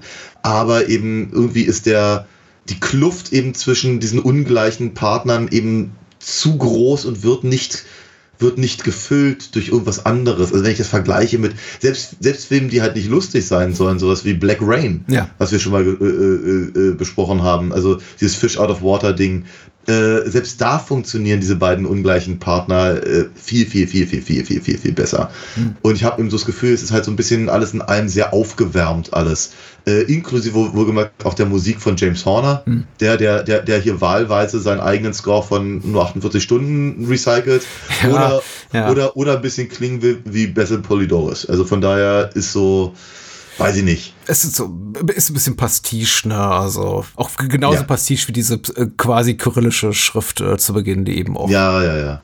Die, die, die, dam die damals ja völlig in Ordnung war mhm. und glaube ich auch sehr hip und all das, aber heute sollte man sowas auch nicht mehr machen. Ach, ja, ja. Ja, ich habe jetzt mit dem Film, äh, ich glaube, ein, zwei Tage mit dem Wiedersehen länger gelebt als du. Bei dir ist relativ frisch, wie ich äh, gerade genau, eben ja. erfahren habe.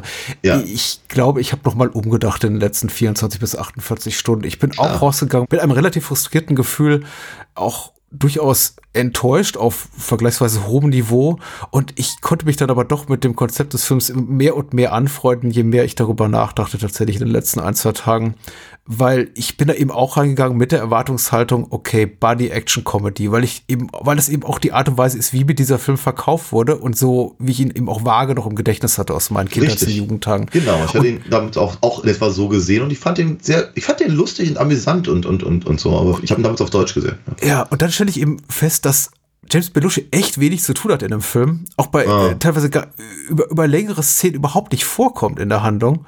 Ja. Auch in den meisten Action-Szenen eine ausgesprochen passive äh, Qualität hat, also einfach nur Beisitzer ist, beiwohnt dem Chaos, das eben Arnie veranstaltet. Es gibt ja, diesen großen, ich glaube so an der zentralen Action-Momente, äh, Shootout eben in diesem Hotel und er ist ja noch nicht mal anwesend. Also ja.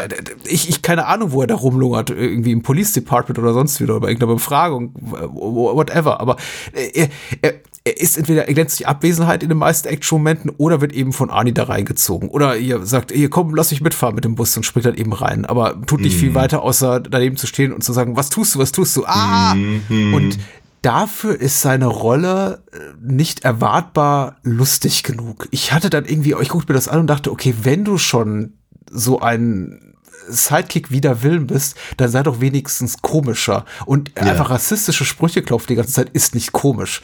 Nein. Sexistische Sprüche die ganze Zeit klopfen ist nicht komisch. Und das ist eben das Einzige, was er macht. Und dann habe ich mich mit dem Gedanken arrangiert, das wie gesagt zuletzt ein, zwei Tagen, das ist keine Body-Action-Comedy. Das ist eigentlich nur ein Film über Ivan Danko. Der, der, Ja. der hat null Interesse an, an James Belushis Figur offenbar. Der Film und das Drehbuch von Walter Hill, Harry Kleiner, Troy Kennedy Martin, wie auch immer sie heißen, das ist, da ist einfach ganz wenig Interesse da. Und je, je mehr ich mich damit anfreundete mit dem Gedanken, dass es hier kein Body-Action-Comedy ist, sondern eben eine, ein, ein Actionfilm um, rund um Ivan Danko mit marginalen komödiantischen Elementen, fand ich plötzlich ganz gut, ehrlich gesagt. Ich habe ich hab halt festgestellt, dass ich äh, ein bisschen traurig war, als der Film dann ähm, in die USA rückte. Das sagt Ganz selbst Walter einfach. Hill. Hast du das gelesen? Nee. Er sagt, er hat im Interview gesagt, ja, er sei von, äh, von Red Heat selber auch so ein bisschen enttäuscht. Er halt, halt das nicht für einen seiner, seiner besseren Filme. Er sagt, dem Film geht ordentlich die Puste aus in dem Moment, in dem wir in die USA übersiedeln. Und ich dachte mir, okay, das ist auch nach zehn Minuten. Ihr wollt gerade nur zwölf, ja. ja es ist, ich hätte, ich hätte, ich hätte, glaube ich, wirklich lieber, ich meine, ich, ich hätte einfach gerne lieber Mehr Zeit im Bodybuilder-Dampfbad verbracht. Nee, das fand ich seltsam. Aber ähm, nee, aber einfach, einfach die russischen Figuren mit den, mit den, mit den, mit den Untertiteln und all das. Ich fand das einfach sehr viel charmanter. Ja. Und ist auch gerade 88, also ich fand, wenn er 88, wir erinnern uns so ein kleines bisschen, ne? Das war, war, war so die Zeit von, von, von Perestroika und Glasnost und all das. Klar. und äh, äh, es öffnete sich alles ein bisschen mehr und sagen wir mal, so, so, so Figuren wie, wie Dolph Lundgren in äh, Rocky 4 gab es eigentlich auch schon nur noch sehr selten. Und äh, jetzt, jetzt, jetzt traut sich halt ein Film eben russische äh, Polizisten als zwar ungewöhnlich fürs amerikanische Publikum, aber grundsätzlich erstmal gut darzustellen Ja. und und und und und äh, fähig und eben sagen wir mal auch so ein bisschen mit den mit den Klischees zu spielen, ne? weil ich meine dieser, dieser aufgepumpte Riese stapft eben in den in, in, in die in die Kneipe und alles alles ist äh, wie, wie wie in einem klassischen Western irgendwie still und guckt guckt betreten und er mischt die halt auf und man denkt sich halt irgendwie was für ein Arschloch äh, aber er hat ja offenkundig recht und eben diese Nummer da mit dem, mit dem, mit dem Holzbein ist erschreckend und clever und Ja. äh, äh, äh, macht Spaß und dreht halt die gesamte Szene halt um. Und, und, und die, den Eindruck, den man halt von, von Schwarzeneggers Figur hat. Und das ist halt alles sehr, sehr gut. Und wenn es dann eben, wenn es da diesen, diesen sehr, sehr harten Schnitt gibt und auf einmal wird eben ja, gequasselt und, und, und, und es laut und es hupt und, und wie die Stadt ist dreckig und all das, dann denke ich so bei mir, oh, das haben wir alles schon mal gesehen. Und leider kommt, leider erholt sich der Film nicht mehr so wirklich davon. Ich meine, er, hat, er bietet andere Dinge und er ist nicht langweilig, um Gottes Willen, aber er, deshalb, das Überraschungsmoment ist weg. Ja, also das stimmt. Der Film ist zu Beginn, finde ich, ausgesprochen überraschend, weil er einfach mehrere Sachen macht, die ich so nicht erwartet hatte. Wie gesagt, meine Erinnerung ist wirklich nur noch sehr vage, sehr schwammig. Ich hatte keinen, keinen wachen Gedanken mehr an irgendeine Szene, außer so äh, ein, zwei Action-Momente, äh, weil ich den Film unglaublich lange nicht mehr gesehen habe. Und ich finde, gerade so in der ersten halben Stunde macht der Film einige Sachen, die mich wirklich äh, erfreut haben, also weil sie meine Erwartungen auch untergraben haben. Denn der Film beginnt Ja. eben mit dieser, mit diesem klischeebeladenen Bild, äh, fängt, fängt er an, einer Kneipe in Moskau, die, genau, du kannst einfach wie ein Western-Saloon beschreiben, aber es ist natürlich auch so ein bisschen rückschrittig alles. Die, es ist alles versifft, es ist dreckig, es ist verraucht. Da liegt ein Schweinekopf in Sülze auf, quasi auf dem Tresen. Es ist schon so, das, das, das Bild vom etwas rückständigen Russland äh, aus der Sicht der amerikanischen Actionfilmemacherbrille. Und dann geht der Ja. Film in, in die USA und zeigt mir, ach, okay, die USA sieht kein Deut besser aus. Ja, ja. ja. Und das fand ich zum Beispiel schon mal smart, dass er uns dann eben Chicago nicht präsentiert als ein ähm, er- er- erweckter Ort äh, oder vergleichsweise fortschrittlicher Ort, sondern eben als genau der gleiche Moloch in, in etwas anderen Farben. Es war alles etwas weniger grau, aber im Grunde dieselbe Scheiße. Und was ich eben auch sehr erfreulich, weil ähm, überraschend fand, war, alle begegnen eben Ivan Danko bis auf Art, bis auf die James Belushi-Figur mit relativ großem Respekt. Ja. Oder ähm, äh, fraternisieren sich sogar mit ihm. Ich fand zum Beispiel toll, was Peter Boyle da macht und sagt, hier, Oh guck ja. mal, dieser ganze Esoterik-Scheiß und was ich jetzt hier machen muss für meine Gesundheit, alles Kacke. Und er sucht einfach den, den emotionalen auch Schulterschluss mit Ivan Danko. Und ich fand das wirklich interessant, dass man eben auch eine, eine Figur wie Danko so, so inszeniert, dass man da irgendwie einen amerikanischen Cop ein, ein, in, in der gehobenen Position äh, zeigt, der eben nicht sofort auf, ah, was will der scheiß Ruski hier, ähm, in, in, die, in die Haltung geht, sondern sagt so, hier, guck mal, hier, der, der ganze Mist, ich halte gar nichts davon und eben auch zugegebenermaßen Arnie Grund gibt für diesen, einen der schöneren One-Liner One, One Word, One Liner Wodka. Äh, wie, wie behandelt ihr Russen eigentlich eure Probleme? Und ich fand das ich, ich fand das echt sehr sympathisch. In dem Moment hat mich dann auch James Belushis Figur, also Art, richtig ritzig, richtig gehen, gestört, weil ich dachte, oh, es könnte so schön sein ohne dich. Weil Ja. alle anderen sind super solidarisch und arbeiten auch daran, diesen Fall zu lösen. Und du bist der einzige Arsch, der da rumläuft mit Samenstau offenbar und rassistischen, sexistischen Sentiments und die P- Preis gibt aller Orten und sagt Ja. eigentlich die ganze Zeit nur kundtut, wie genervt du bist. Ja. Weil du ein schlechter Kopf Ja, bist. ja, ja, absolut, absolut. Ich muss auch sagen, über, über Peter Boyle habe ich mich auch sehr gefreut. Ja. Ähm, der Mann mit, den mit dem seltsamsten Schädel der, der Filmgeschichte. Das ist toll, ja. Ähm, aber ja, er ist, äh, ist eine echte Bereicherung für diesen Film. Ich freue mich, dass solche Leute eine Hollywood-Karriere haben können, weil er ist Ja. so einfach, er ist wie so eine riesige, geschmolzene, halb geschmolzene Kerze, finde ich. Ja. Ach, aber ich, ich, ich, sehe ihn halt auch wirklich, wirklich gerne. Ja, aber ähm, ich finde interessant, auch, auch hier wieder äh, Lawrence Fishburne wieder als Larry, wie neulich in, äh, in äh, King of New York. Hat leider auch nicht so wahnsinnig viel Komplett zu tun. verschenkt, ja. Aber ich finde, aber ich finde seine, ich finde ich finde trotzdem interessant, äh, ihn in einer solchen Rolle zu besetzen.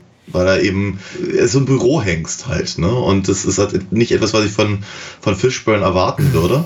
Fand, fand, fand ich eben nicht uninteressant, aber verschenkt. Völlig richtig. Ich fand so ein bisschen, mir kam es ein bisschen so vor wie ein wirklich Feigenblatt, weil die einzigen anderen schwarzen Figuren, die man sieht, sind eben alle Gangmitglieder und ja, ja. Psychos und Mörder. Und er ist Ja, der einzige aufrechte, integre Schwarze, möchte ich jetzt mal sagen.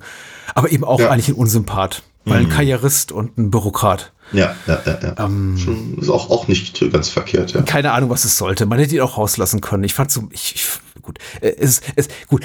Äh, Zugegebenermaßen, es fällt auch nur deswegen auf, weil es eben Lawrence Fishburne spielt. Wäre das irgendein anderer Darsteller gewesen, von dem man nie mehr wieder was gehört hätte, hätte wahrscheinlich gesagt, ja gut, whatever. Also ich hätte dem wahrscheinlich keine Beachtung geschenkt. Aber so eben auch, auch klar, relativ zeitnah nach unserem Gespräch über King of New York, wo Lawrence Fishburne so absolut großartig ist, ist natürlich, guckt man da hin und denkt sich, oh, genau wie auf Gina Gershon und denkt sich, oh, was kommt da noch? Oh, gar nichts. Sie stirbt in Abwesenheit. Also das ist Ja, so Actionsequenz und äh, das nächste ist, äh, sie wurde übrigens tot aus dem Fluss gezogen.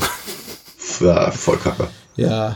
Ja. Und dann achtet man nicht mal die Totenruhe, sondern zeigt sie dann auch noch aufgebahrt da auf, auf dem, auf dem Obdu- Obduktionstisch. Und ich dachte, oh nee, also das ist aber auch, äh, ich weiß nicht, möchte ich mit, mit so viel zeitgenössischer Brille auf all- alles drauf gucken und sagen, ach, das hätte man irgendwie heute alles so ein bisschen äh, woker gelöst und irgendwie äh, besser, angemessener, auch die Rolle präsentiert. Aber das ist schon so wirklich ein arger Troll-Move, finde ich, so, sowas zu machen, zu sagen, das ist eine nennenswerte Frauenrolle in dem ganzen Film und zack. Hm. Ja, ja, ja, ja. ja. Ich, fra ich frage mich eben auch so ein kleines bisschen, warum, warum haben sie Gina Gershon genommen? Weil sie damals niemand war. Sie hatte Ja, weil Cocktail sie- gemacht, ne? Ja, weil sie tanzen kann vielleicht oder so. Und das ist, aber, tja, wer weiß, wer weiß. Ich habe auch, ich habe auch ehrlicherweise nicht so richtig rausgefunden, warum Danko sie gehen lässt. Ja.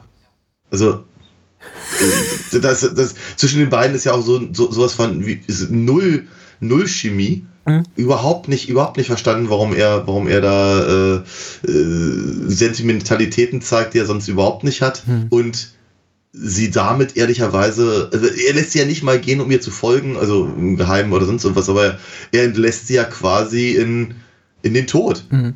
Klar. Ich meine, hä- hä- hä- hätte er sie eingebuchtet, dann wäre das vermutlich, dann wäre sie vermutlich nie aus dem Fluss gezogen worden. Also, aber, aber, aber das hat auch keine Konsequenzen für die Figur von Danko.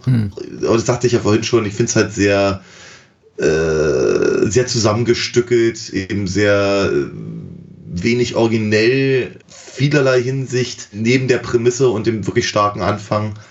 Und danach arbeitet es sich eigentlich so ab der Hälfte des Films eigentlich wirklich nur noch auf den, auf den, auf den Showdown zu, ohne sich halt wirklich weiter größere Gedanken zu machen über die Beziehungen der Figuren oder, oder äh, Entwicklungen oder sonst irgendwas.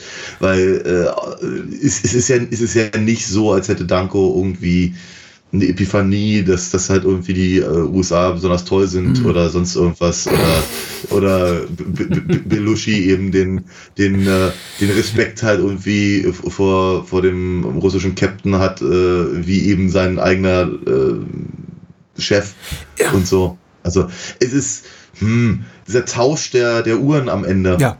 Äh, Auch das war nochmal so ein Moment, wo ich an, an, an äh, ähm, Black Rain dach, de, de, denken musste. Weil das, die, die ist eine, eine ähnliche Lösung. Ne? Die beiden, die eigentlich nicht so richtig zusammenpassen, finden aber zusammen, werden Freunde, auch wenn sie anders nicht sein könnten und geben sich gegenseitig Geschenke und äh, äh, Michael Douglas' Figur wird quasi ein bisschen rehabilitiert dadurch mhm. und so und ne, das hat alles das, das, ist alles aufgeladen das hat, ein, hat eine Ach so, Bedeutung ja Black Rain werden ja genau okay genau das, ich wollte sagen hier werden, wird glaube ich niemand zum Freund des richtig anderen. aber das ist mein Punkt ja das hat also ne, das kann man halt machen ne, und es wurde eben auch vielfach anders gemacht und Black Rain ist ein bisschen äh, ein paar Jahre später gemacht aber trotzdem aber hier hat es halt null Bedeutung außer einem blöden Spruch von äh, von Ritzik der nicht so richtig lustig ist mhm. und dann ist der Film halt vorbei und irgendwie über die Figuren haben wir irgendwie gar nichts gelernt, aber es ist halt so ein, es ist, es ist halt so ein Motiv. Mhm. Ja, die beiden ungleichen Partner geben sich am Ende halt G Geschenke, um zu zeigen, dass sie jetzt Freunde sind. Ja, aber es hat mir der Film nicht gesagt. Mhm. Also von daher schwierig. Und die Geste sagt es mir auch nicht. Ach ja, da, damit hast du recht. Da würde ich, dem, dem würde ich jetzt auch nichts entgegensetzen. Bis auf die Tatsache, dass Black Rain, glaube ich, ein paar Monate nach diesem Film rauskam. Und ich ein paar Echt, Jahre. Ja, ich dachte, ja, ja. Ich, ich dachte, wäre so 91 oder vielleicht habe ich ihn erst dann gesehen. Wer weiß. Das ist egal. Ist auch, ist, ist auch gar nicht so wichtig. Ich meine, ja. nicht, dass ich hier äh, Black Red irgendwas hier von Red Heat abgekupfert hat, das glaube glaub ich nicht.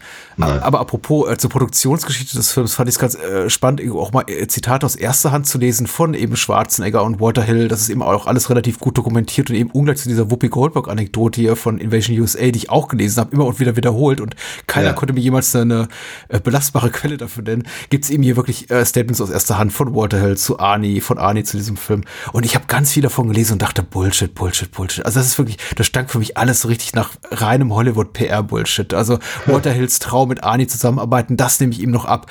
Aber wenn man eben merkt, wie der Film gedreht wurde und da die Statements der äh, an der Produktion beteiligten Menschen sich anhört, dass bis zum Ende des Drehs kein fertiges Drehbuch da bestand, dass quasi so Szenen on Set geschrieben wurden, um einfach äh, Arnis Figur ähm, besser zu entsprechen und seine Art, wie er sich vorstellt, dass die Produktion abzulaufen hat. Also es wirkt eben alles auch schon so nach einem, klingt alles so nach einem Vanity Project und nicht nach einem wirklichen Projekt, wo jemand wirklich sagt, hm, da, da bin ich emotional, da bin ich sehr, sehr investiert, da muss ich irgendwie was Persönliches mhm. äh, reinbringen. Auch weil er eben auch Erzählmustern folgt, die Walter Hill gerade äh, auch schon in anderen Produktionen so zur Anwendung gebracht hat. Es ist eine weniger lustige Variation von nur 48 Stunden unter ja. etwas anderen Vorzeichen zugegebenermaßen und klar mit weniger Humor und mehr Fokus auf eine, eine Figur als auf die andere.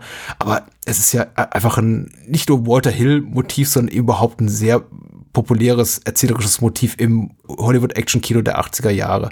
Also ja. da ist nicht sehr viel äh, Originäres ja. dran. Und was ich noch sagen wollte, was ich am witzigsten mhm. fand, äh, so von wegen PR, Hollywood PR-Bullshit, war, das Zitat von Arnold Schwarzenegger mit ähm, äh, Nacktheit im Film muss künstlerisch gerechtfertigt sein und die Szene zu Beginn, das war dramaturgisch gerechtfertigt, äh, dass er eben auch seine nackten Arschbacken zeigen kann, wo ich überhaupt nichts gegen, gegen habe. Ich meine, ja. Arnold hat unglaublich hart an seinem Körper offensichtlich gearbeitet, dann soll er ja. ihn bitte auch zeigen, aber ich fand dieses Statement absolut albern. Also wirklich, ja. als, als ob man diese Szene in einer, ähm, ja, in einem Bodybuilder-Dampfbad hätte schreiben müssen. Ja. Ähm, genauso wie später im Film äh, hätte man irgendwie die die die die junge die die, die junge Dame, die dort äh, mit ihrem Freier, der untergesetzt war, also erschossen wird da in diesem Hotel, hätte man die nackt zeigen müssen? Nee, also auch in dem Kontext fand ich dieses Statement so von ja, wegen, ja. ich äh, nehme ich ich arbeite nur an Filmen mit, in denen die äh, in denen Nacktheit eine dramaturgische Notwendigkeit hat, fand ich sehr sehr lustig und albern von Arne. Ja, ja, ja, ja, ja, ja, in der Tat. Ich wollte noch mal eine Szene erwähnen, die eben äh, nicht nur nicht nur pastischig ist, sondern eben äh, Topos folgt, aber für, für, für mich ehrlicherweise eins zu eins abgeschrieben ist von nur 48 Stunden. Nämlich wenn die, wenn die, wenn die, wenn die, wenn die beiden ich, ich, fand, ich, fand sie, ich fand sie ganz lustig, bis ich merkte, dass sie nicht lustig äh, äh, gelöst wird. Mhm. Aber wenn, wenn Belushi Kaffee und Essen holt und sich eben Danko äh, dann in der Zwischenzeit irgendwie ans, ans, ans, äh, ans Lenkrad setzt. Hm. Das ist halt ehrlicherweise also praktisch beim Stakeout, wenn man so möchte. Das ist halt eben ganz genau das Gleiche, was passiert in, äh, in nur 48 Stunden, hm. während sie halt darauf warten, dass halt hier äh, Oh, ich habe seinen äh, Dingenskirchen Patrick Kelly. Ja, David Patrick Kelly. Ja. David, David Patrick Kelly. Genau, das eben ins, es ist eine Garage geht, um das Auto zu holen und, und Nick Naughty halt äh, äh, Frühstück, Frühstück holt und dann halt äh, Eddie Murphy mit dem Auto abhaut. Also und so. Ne? Also mhm. es ist halt wirklich, das ist mehr oder weniger die gleiche Szene. Nur dass du halt hier eben noch, noch den, den Typen hast, der das Auto äh, klauen will und, äh, und Schwarzenegger ihm als aufs Maul geben darf. Und das ist halt tatsächlich, ich dachte halt ehrlicherweise, das kann, äh, das kann jetzt in mehrere Richtungen gehen. Entweder, und das hätte ich gar nicht so unkomisch gefunden, das wird gar nicht erwähnt. Mhm. Also er liegt dann da mit, seinem, mit seiner Baseballkeule und Belushi geht da komplett drüber weg. Ich glaube, das hätte ich tatsächlich ganz witzig gefunden. Oder aber es wird ein, jetzt, jetzt ist ein guter Moment für einen One-Liner. Und sie versuchen das, aber sie machen es halt irgendwie nicht. Ne? Also erst wird der, wird der auf dem Boden liegende ignoriert, mehr oder weniger. Dann spricht er ihn doch an, deutlich zu spät. Ja. Und dann kriegt er diesen, diesen, diesen Spruch, er wohnt hier. Es ist irgendwie schade, weil ihr habt jetzt gerade drei bis vier Minuten auf diese Szene verwendet und sie hatte Potenzial, aber irgendwie führt sie nirgendwo hin. Während aber eben die gleiche Szene in, in, in nur 48 Stunden eben auch gleich wieder ganz, ganz viel sagt über alle drei beteiligten Charaktere. Und es ist so, ja, ich, das ist, ich finde ich finde das halt so symptomatisch für, für, für viele, viele Interaktionen zwischen Ritzig und, und, und, und Danko, die halt hier sehr ungenutzt verpuffen. Ja. Ich glaube auch die Momente sind das äh, relativ schwächste. Was ich am stärksten finde tatsächlich an dem Film ist eben die Danko-Figur in Abwesenheit von Ritzig. Und ich glaube gerade, also in der Beziehung, die Danko und äh, Hostavili, also Victor, der, der, der Schurke zueinander haben, haben sie tatsächlich mehr, hat äh, Waterhill mehr Gehirnschmalz rei reingesteckt als eben in die Beziehung zu Ritzig. Und ich glaube, da hätte einfach das das Gewicht so ein bisschen anders verteilen müssen, weil ich finde, die ist relativ komplex. Auch, dass sie eben äh, ganz eindeutig machen, er ist eben russischer Sowjet und äh, Viktor Rosta-Willi kommt eben aus Georgien. Und Ja. er wird eben auch von Danko Rosta genannt, was auch eine Ja. Despektierlichkeit ist, habe ich mal angelesen. Eine Respektlosigkeit, irgendwie diesen Namen so abzukürzen. Und also man hat wirklich auch das Gefühl, da ist eine gemeinsame Historie, da, da, die, die, das ist organisch gewachsen, da gibt's eben auch das, die komplette Antithese zu dem, was wir hier im, in, mit, mit Hames und Matt Hunter hatten in Invasion USA, wo es einfach überhaupt keine gemeinsame Grundlage lag, gab, hat mir eben das Gefühl, das ist schon richtig so die Nemesis, äh, äh, das ist jeweils anderen. Die, die, die, der, der eine jagt dem anderen seit Jahren hinterher und kriegt ihn einfach nicht zu fassen aus unterschiedlichen Gründen. Und also das fand ich schon, das hat eine Komplexität, die ich finde über das normale Maß eines, äh, des, was ich in einem Actionfilm dieser Art, äh, dieser Bauart äh, erwarte aus dieser Zeit hinausgeht. Also das hat mich schon tatsächlich gefreut. Deswegen finde ich es dann auch wiederum so ein bisschen schade, wie unglamourös dann äh, Roster Willi oder Roster am Ende das äh, Zeitliche segnet, nämlich einfach nur mit einem klassischen Schuss in die Brust, was natürlich Ja. Waterhill gefällt, weil Waterhill ist großer Action, äh, Western-Fan natürlich und im Grunde ist ähm, fast jeder seiner Filme ein verkappter Western irgendwo. Und das ist eben auch so ein klassischer ähm, Western-Shootout am Ende, wo sich die beiden dann eben bei High Noon begegnen und dann kriegt eben der Ja. eine die, die Kugel vor dem anderen in die Brust und, und das war's eben auch. Das ist immer wie bei, immer bei Waterhill relativ clean und ich finde, das finde ich auch ganz cool so, aber Mhm. auch so ein bisschen antiklimaktisch, leider. Ich weiß nicht, hätte ich Ja. mehr erwartet. Ich brauche sie. Ich verfinde die Verfolgungsjagd mit den Bussen relativ toll. Wahrscheinlich Ja, reicht das dann auch einfach. Ja, ich habe auch so gedacht, äh, bei mir gedacht, ähm, also ähn, ähnliche, ähnliche Gedanken wie du, aber ich habe mich auch so ein bisschen darüber gerettet mit, ja, aber davor die paar Minuten, die waren ja, die waren, äh, ja, wie, doch recht außergewöhnlich, weil eine Verfolgungsjagd mit zwei Bussen, Ja. also ich kam mir nie in den Sinn, weil ich das mal gesehen habe. Und da, da, da, da, da gibt es schon so ein paar, paar echte Momente und ähm, ge- genug Gelegenheiten, um eine Menge kaputt zu machen.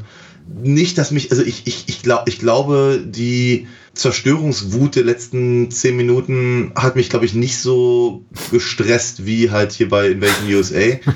Aber äh, ich habe halt schon so einen Gedanken an den Materialschaden da gehabt. Und äh, aber, aber ja, es ist, es, ist, es, ist, es ist ungewöhnlich und es ist schon sehr, sehr, sehr, sehr gut gemacht und all das. Und dann eben dann im Prinzip den Baddy mehr oder weniger durch einen doofen Zufall, nämlich den, den, den, den ankommenden Zug auszuschalten. Doch, ich fand das, ich fand, das- ich fand das eigentlich alles, ich fand das alles sehr gelungen und dann eben am Ende nochmal noch mal ein äh, so eine Art Standoff dazu haben. Warum nicht? Also fand das, ja, es ist, es ist mir auch durch den Kopf gegangen, aber es hat mich Ja. nicht gestört. Er ist ein bisschen aufgeladen hinten raus, finde ich, was die Action betrifft. Ich wünsche, sie hätten sie ein bisschen besser verteilt. Ich habe das Gefühl, so die Mhm. wirklich erinnerungswürdigen Action-Momente sind alle so im hinteren Drittel angesiedelt, aber na gut, ich meine, pff, ich, ich möchte dem Film auch keinen Vorwurf draus machen. Ja, aber interessanterweise, es geht mir ja ähnlich wie dir. Ähm, ich konnte mich auch an nicht viele Dinge erinnern. Also den, den, den Anfang, also die, die, das, Dampf, das Dampfbad und, und ein, einige Szenen halt mit, mit, mit, mit Belushi und äh, Schwarzenegger so in, in, im Diner und sowas. Ähm, ich, ich glaube, bei mir kamen halt ganz viele Erinnerungen wieder, wenn die Szene kam. Mir, Ach ja, richtig, ja, ja. Und äh, aber das Ding ist halt, ich, ich habe ihn halt damals auf Deutsch gesehen, jetzt eben auf Englisch. Ja. Und ich hatte ihn halt als deutlich, deutlich, deutlich lustiger in Er ist Erinnerung. auch deutlich lustiger im Deutschen. Es gibt auch so ein paar Sprüche, an die ich mich noch relativ wach erinnere, die einfach so in der englischen Fassung nicht vorkommen. Ähm, sie haben zum Beispiel zu Beginn dieses Gesprächs, als sie da durch die Straßen Chicagos fahren, mit dem noch lebenden ähm, Partner hier von Ritzig zu dem Zeitpunkt und sie reden eben über, über das Wetter in Chicago und da äh, wundern sich darüber, dass eben Ivan Danko, dem sie eben vor angekreidet haben, er könne wahrscheinlich nicht mal richtig Englisch sprechen, das Wort Moisture perfekt aussprechen kann. Und im Ja. Deutschen gibt es dann irgendeine Namensverwirrung, eine Wortverwirrung von wegen äh, schwül, nein, schwül, nicht schwul. und d- das ist einfach ein Gag, der kommt in der englischsprachigen Fassung nicht vor, aber den erinnere mich zum Beispiel noch. Ja, ja, ja. Da geht es eben um Moisture, was gleichbedeutend ungefähr ist mit Schwülheit, wie auch immer. Ja. Aber völlig, ander, völlig anders gelagerter äh, Dialog von der Tonalität und das, das fehlt auch. Ich habe nämlich auch die deutsche Fassung als lustiger in Erinnerung, wobei ich jetzt auch sagen muss, ich möchte ihn nicht mehr auf Deutsch sehen. Ich fand ihn tatsächlich äh, bereichernder, den auf Englisch zu gucken, weil Ja. ich, ich glaube, Anis Deadpan Originalstimme funktioniert ein bisschen besser, wenn der Film aber wirklich lustig ist. Und ich muss sagen, ich habe auch wirklich gelacht. Nicht bei Diplomatic Immunity, das ist äh, besser in Lethal Weapon 2, muss ich sagen, äh, der Spruch. Ähm, kannst du dich daran erinnern? Nö. Der eine Diplomat, der südafrikanische, also von wegen hier, der, der zu, zu Rix sagt, sie dürfen mich nicht erschießen, Diplomatic Immunity und dann, na egal. Egal, kommt auch hier vor. Ähm, aber wa- was ich zum Beispiel wirklich lustig fand im mit, mit Arnie Deadpan ist, ähm, ich glaube, er wird gefragt, äh, haben Sie, haben Sie, haben Sie Ritzig schon kennengelernt äh, ge gelernt? Und er sagt, I try to forget Ritzig. Und ich fand das einfach sehr, sehr, sehr komisch. Und ich merke schon, du nicht. Ja, ich, ja, bedingt.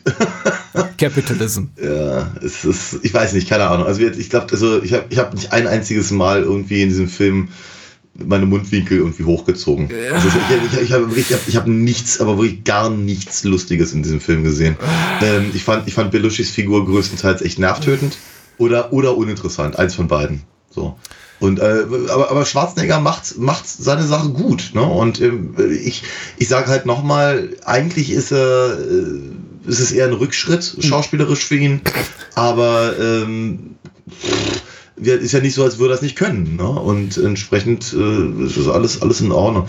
Äh, Der, der, der Film hat mich halt bei Weitem weniger geärgert als, als Invasion USA. Ja, Und, äh, aber ich, äh, ich, ich, ich, das ist so quasi so mein, mein, mein Fazit äh, der, der, der Sache ist halt wirklich eben, ich fand den, ich fand den Anfang halt sau stark, danach ist er halt echt abgeflacht und am Ende raus äh, äh, rehabilitiert er sich eben doch durch, durch auch ungewöhnliche Action. Von daher kann ich damit eigentlich ganz gut leben.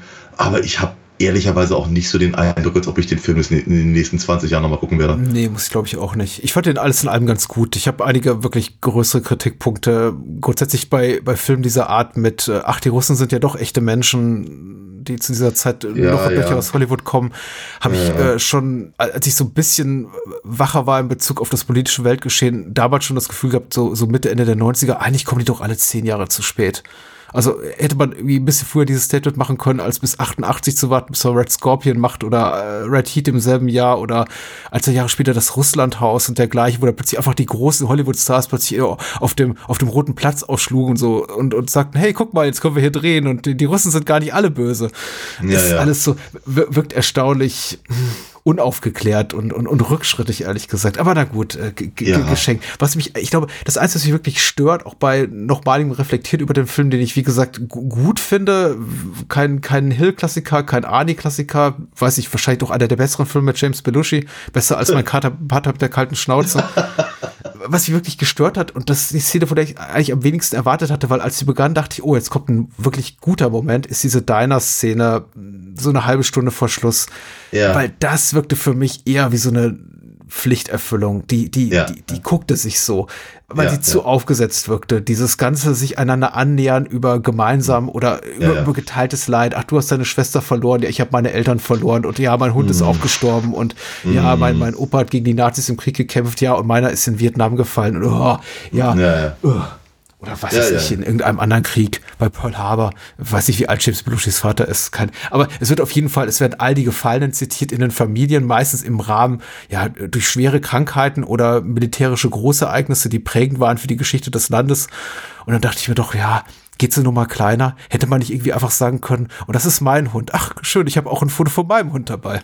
irgendwie sowas. Ja, ich, mich, ich, mich, ich glaube, mich hat in der, in der Szene mehr gestört, dass, äh, dass, dass Ritzig halt, wie, wie Ritzig da mit der, mit der Bedienung umgeht. Ja, Und weil ich, ich, hatte, ich hatte eigentlich die ganze Zeit erwartet, dass, dass, äh, äh, dass Danko dann irgendwie da vielleicht mal interveniert oder irgendwas. Daniel, wir sind zu vogue. Ich sag's dir. Ich habe nämlich genau das Gleiche gedacht. Ich dachte, Ah. der, der wird doch jetzt bitte schon gemaßregelt dafür. Nö. Ja, nö, überhaupt nicht. Du dumme Kuh, bring mir Kaffee. Mhm. Was sagt der? Der Kaffee setzt irgendwie schon Staub an oder so? Ja, es gibt Ja. auch einen semi-lustigen Spruch. Aber ich glaube, das hatten wir auch schon häufiger in dieser Art von Film, dass eben Klugscheißern und, und, und ätzend sein nichts mit Humor zu tun hat. Aber ich glaube, diesen Fehler, Mhm. das, das bringt, glaube ich, viele, viele Filme durcheinander. Ja, ich finde ich find in dem Zusammenhang mal kurz erwähnt, Hunt for Red October sollten wir auch mal machen. Ja. Ne? Ich gieße mir noch einen Tee ein. Noch Nicht aus Russland. Von Teekanne. Genau. Äh, da wusste ich auch nicht so genau, weil, weil, weil du gerade sagst Tee. Ist ja, ist ja die, gleiche, die gleiche Szene halt im, im, im, im, Diner, wo äh, äh, Schwarzenegger einen Tee bestellt Ja. und, ähm, und, und Belushi halt sagt eben in einem Glas und mit, mit, mit Zitrone. Ich, ich, ich glaube, ich fand es tatsächlich ganz, ganz, ganz putzig, wie, wie Dankos Gesicht sich aufhält. Weil er sich irgendwie verstanden fühlt. Und dann halt dieser, dieser Spruch hinterher, ich habe Dr. Chivago auch gesehen. Mm, da dachte ich so bei mir, ah, okay, okay, okay, okay. War, war glaube ich, auf dem Papier besser als in der, in der, in der Umsetzung. Ja. Ah, weiß Das ist eben auch ein charakterlicher Bruch einfach bei, bei Ritzik, weil er eben als kompletter Prolet eingeführt wird und dann im späteren Verlauf des Films ihm eben so auch tatsächlich ein paar ganz schlagfertige Sprüche in den Mund gelegt werden. Und ich habe mir auch gedacht, das passt einfach nicht zu dir. Diese Art von Schlagfertigkeit hast du nicht. Du bist ziemlich hohl. Und das ist auch okay so. Ja. Aber dieser Dr. Chivago-Spruch dachte ich auch, wieso ist der nicht komisch? Ich glaube, weil er sich falsch anfühlt in dem Moment. Ja, ja, ja, ja. Ja. Aber wie gesagt, du hast ja recht, auf dem Papier. Bestimmt ganz Ja. gut. Und das, Hätte das, Peter das, Boyle den gemacht, wäre, glaube ich, lustig gewesen. Oh ja, du hast völlig recht, absolut. Das wäre, das wäre, ja, also, du, ernsthafterweise, das Belushi raus und, und, und, und, und, und Peter, Peter, Boyle zusammen mit Schwarzenegger durch Chicago. Oh, ich glaube, das wäre es gewesen. Äh, eine Sache wollte ich noch ganz kurz erwähnt haben, ähm, die mich auch so ein bisschen verwirrte am, am, am Ende des Films, wenn Danko auch meiner Meinung nach völlig, völlig unmotiviert äh, äh, Belushi äh, oder Ritzik salutiert Ja. und halt quasi in der Bewegung geschnitten wird zu einem salutierenden Schwarzenegger vom Anfang des Films. Der dann über den roten Platz schreitet oder sa- sagen soll, jetzt ist er wieder zurück. Und also ich fand das ganz, ganz komisch, weil ich meine, erstens, ich, fand halt diese Sa Sa Salutiernummer ist auch völlig unverdient, aber dann eben, dann eben so, so, so seltsam zu schneiden und, und dann, dann, dann den Film darauf zu enden, ich weiß nicht. Ich, es, es hatte mich, es hatte mich verwirrt. Ich glaube, ich glaube, auch das ist so ein Moment, der irgendwie in der Idee sich besser anfühlte als in der Umsetzung. Ja. Ich glaube, damit- können wir schließen, weil dem habe ich auch nichts hinzuzufügen und ich war auch etwas Ja. verwirrt. Auch, auch wie lange die Kamera tatsächlich auf dieser, ähm, auf dieser Szenerie da vor dem, auf, auf dem roten Platz in Moskau draufhält. Ich dachte, da kommt vielleicht noch irgendwas. Vielleicht kommt jetzt vielleicht noch so eine Militärparade, die über die Endcredits da, die unter Ja. den Endcredits da durchschreitet. Aber da, da passiert ja einfach gar nichts. Da laufen Nö. Statisten oder einfach nur Passanten rum. Mhm. Man hat das Gefühl, die haben einfach mal die Kamera dahingestellt und drei, vier Minuten laufen lassen. Ja, ja. Weird. Ja, so. Ja. da war man, da war man, glaube ich, einfach sehr stolz auf die Drehgenehmigung zum damaligen Zeitpunkt. Ja. ja. Wobei die meisten Sachen ja in Budapest gedreht wurden, ne? Das ist richtig, aber nicht das offensichtlich. Ja. Außer in Budapest gibt's auch so einen Platz. Ja, ja. Nee, nee, tatsächlich. Nee, nee, äh, tats- tats- tatsächlich, äh, also ich, ich, ich, ich lese gerade im Moment, dass halt, äh, dass eben die vier Tage lang halt in, in, in Moskau drehen durften. Ja. Ja, ich habe auch, die ganzen Straßenszenen sind alle in, in Ungarn, ja, hatte ich auch gelesen, genau. Nun denn. So, Das äh, auch, auch waren das ist etwas antiklimaktisch, aber äh, wir führen, äh, Ich kann, ich kann ja noch mal salutieren, aber man sieht das gerade im Podcast so schlecht. wir, wir schaffen einfach nochmal so eine Klimax hinten dran, indem wir jetzt sagen, ähm, indem wir äh, previewen, äh, eine, eine Vorausschau, eine Aussicht darauf geben, was wir, über was wir nächste Woche sprechen. Wir setzen nämlich Ja. eine, eine gewisse Reihe fort, nämlich was da. Richtig. Genau. Äh, das, also äh, Leuten, die uns halt regelmäßig zuhören, äh, wird das jetzt äh, nicht ungewöhnlich vorkommen, dass wir, dass wir auch in der nächsten Woche dann weiter über Chucky reden. Und zwar sind wir dann jetzt, glaube ich, in Film 5 und 6 angekommen. Ja. Und zwar äh, Seed of Chucky, auf Deutsch, glaube ich, Chuckys Baby. Ja, ich möchte nichts Falsches sagen, weil ich habe ich hab schon letztes Mal so ins Klo gegriffen mit meinen. Ich glaube, aber ich glaube, ja. genau. Und Curse of Chucky. Ja, Genau. richtig. Ja. Ich glaube, das wird auch äh, starke emotionale Wallung auslösen. Da bin ich ganz doll drauf gespannt, ja. Weil ich, ich, ich, ich weiß, einen von den beiden habe ich auf jeden Fall schon gesehen, den anderen glaube ich nicht. Ich weiß es noch nicht so ganz genau. Ich werde es rausfinden, wenn wir, wenn wir mal gucken. Das verschwimmt halt alles so. Alles klar. Super. Danke für das schöne Gespräch und danke allen Menschen, die uns unterstützen und uns zuhören. Genau, vielen lieben Dank und bis nächste Woche dann. Bye, bye. Ciao, ciao. Arnold Schwarzenegger, James Belushi. In einem Film von Walter Hill. Gut gemacht, Knatterton. Vielen Dank. Ich hab's nicht ernst gemeint. Ich weiß. Red Heat. Demnächst im Kino.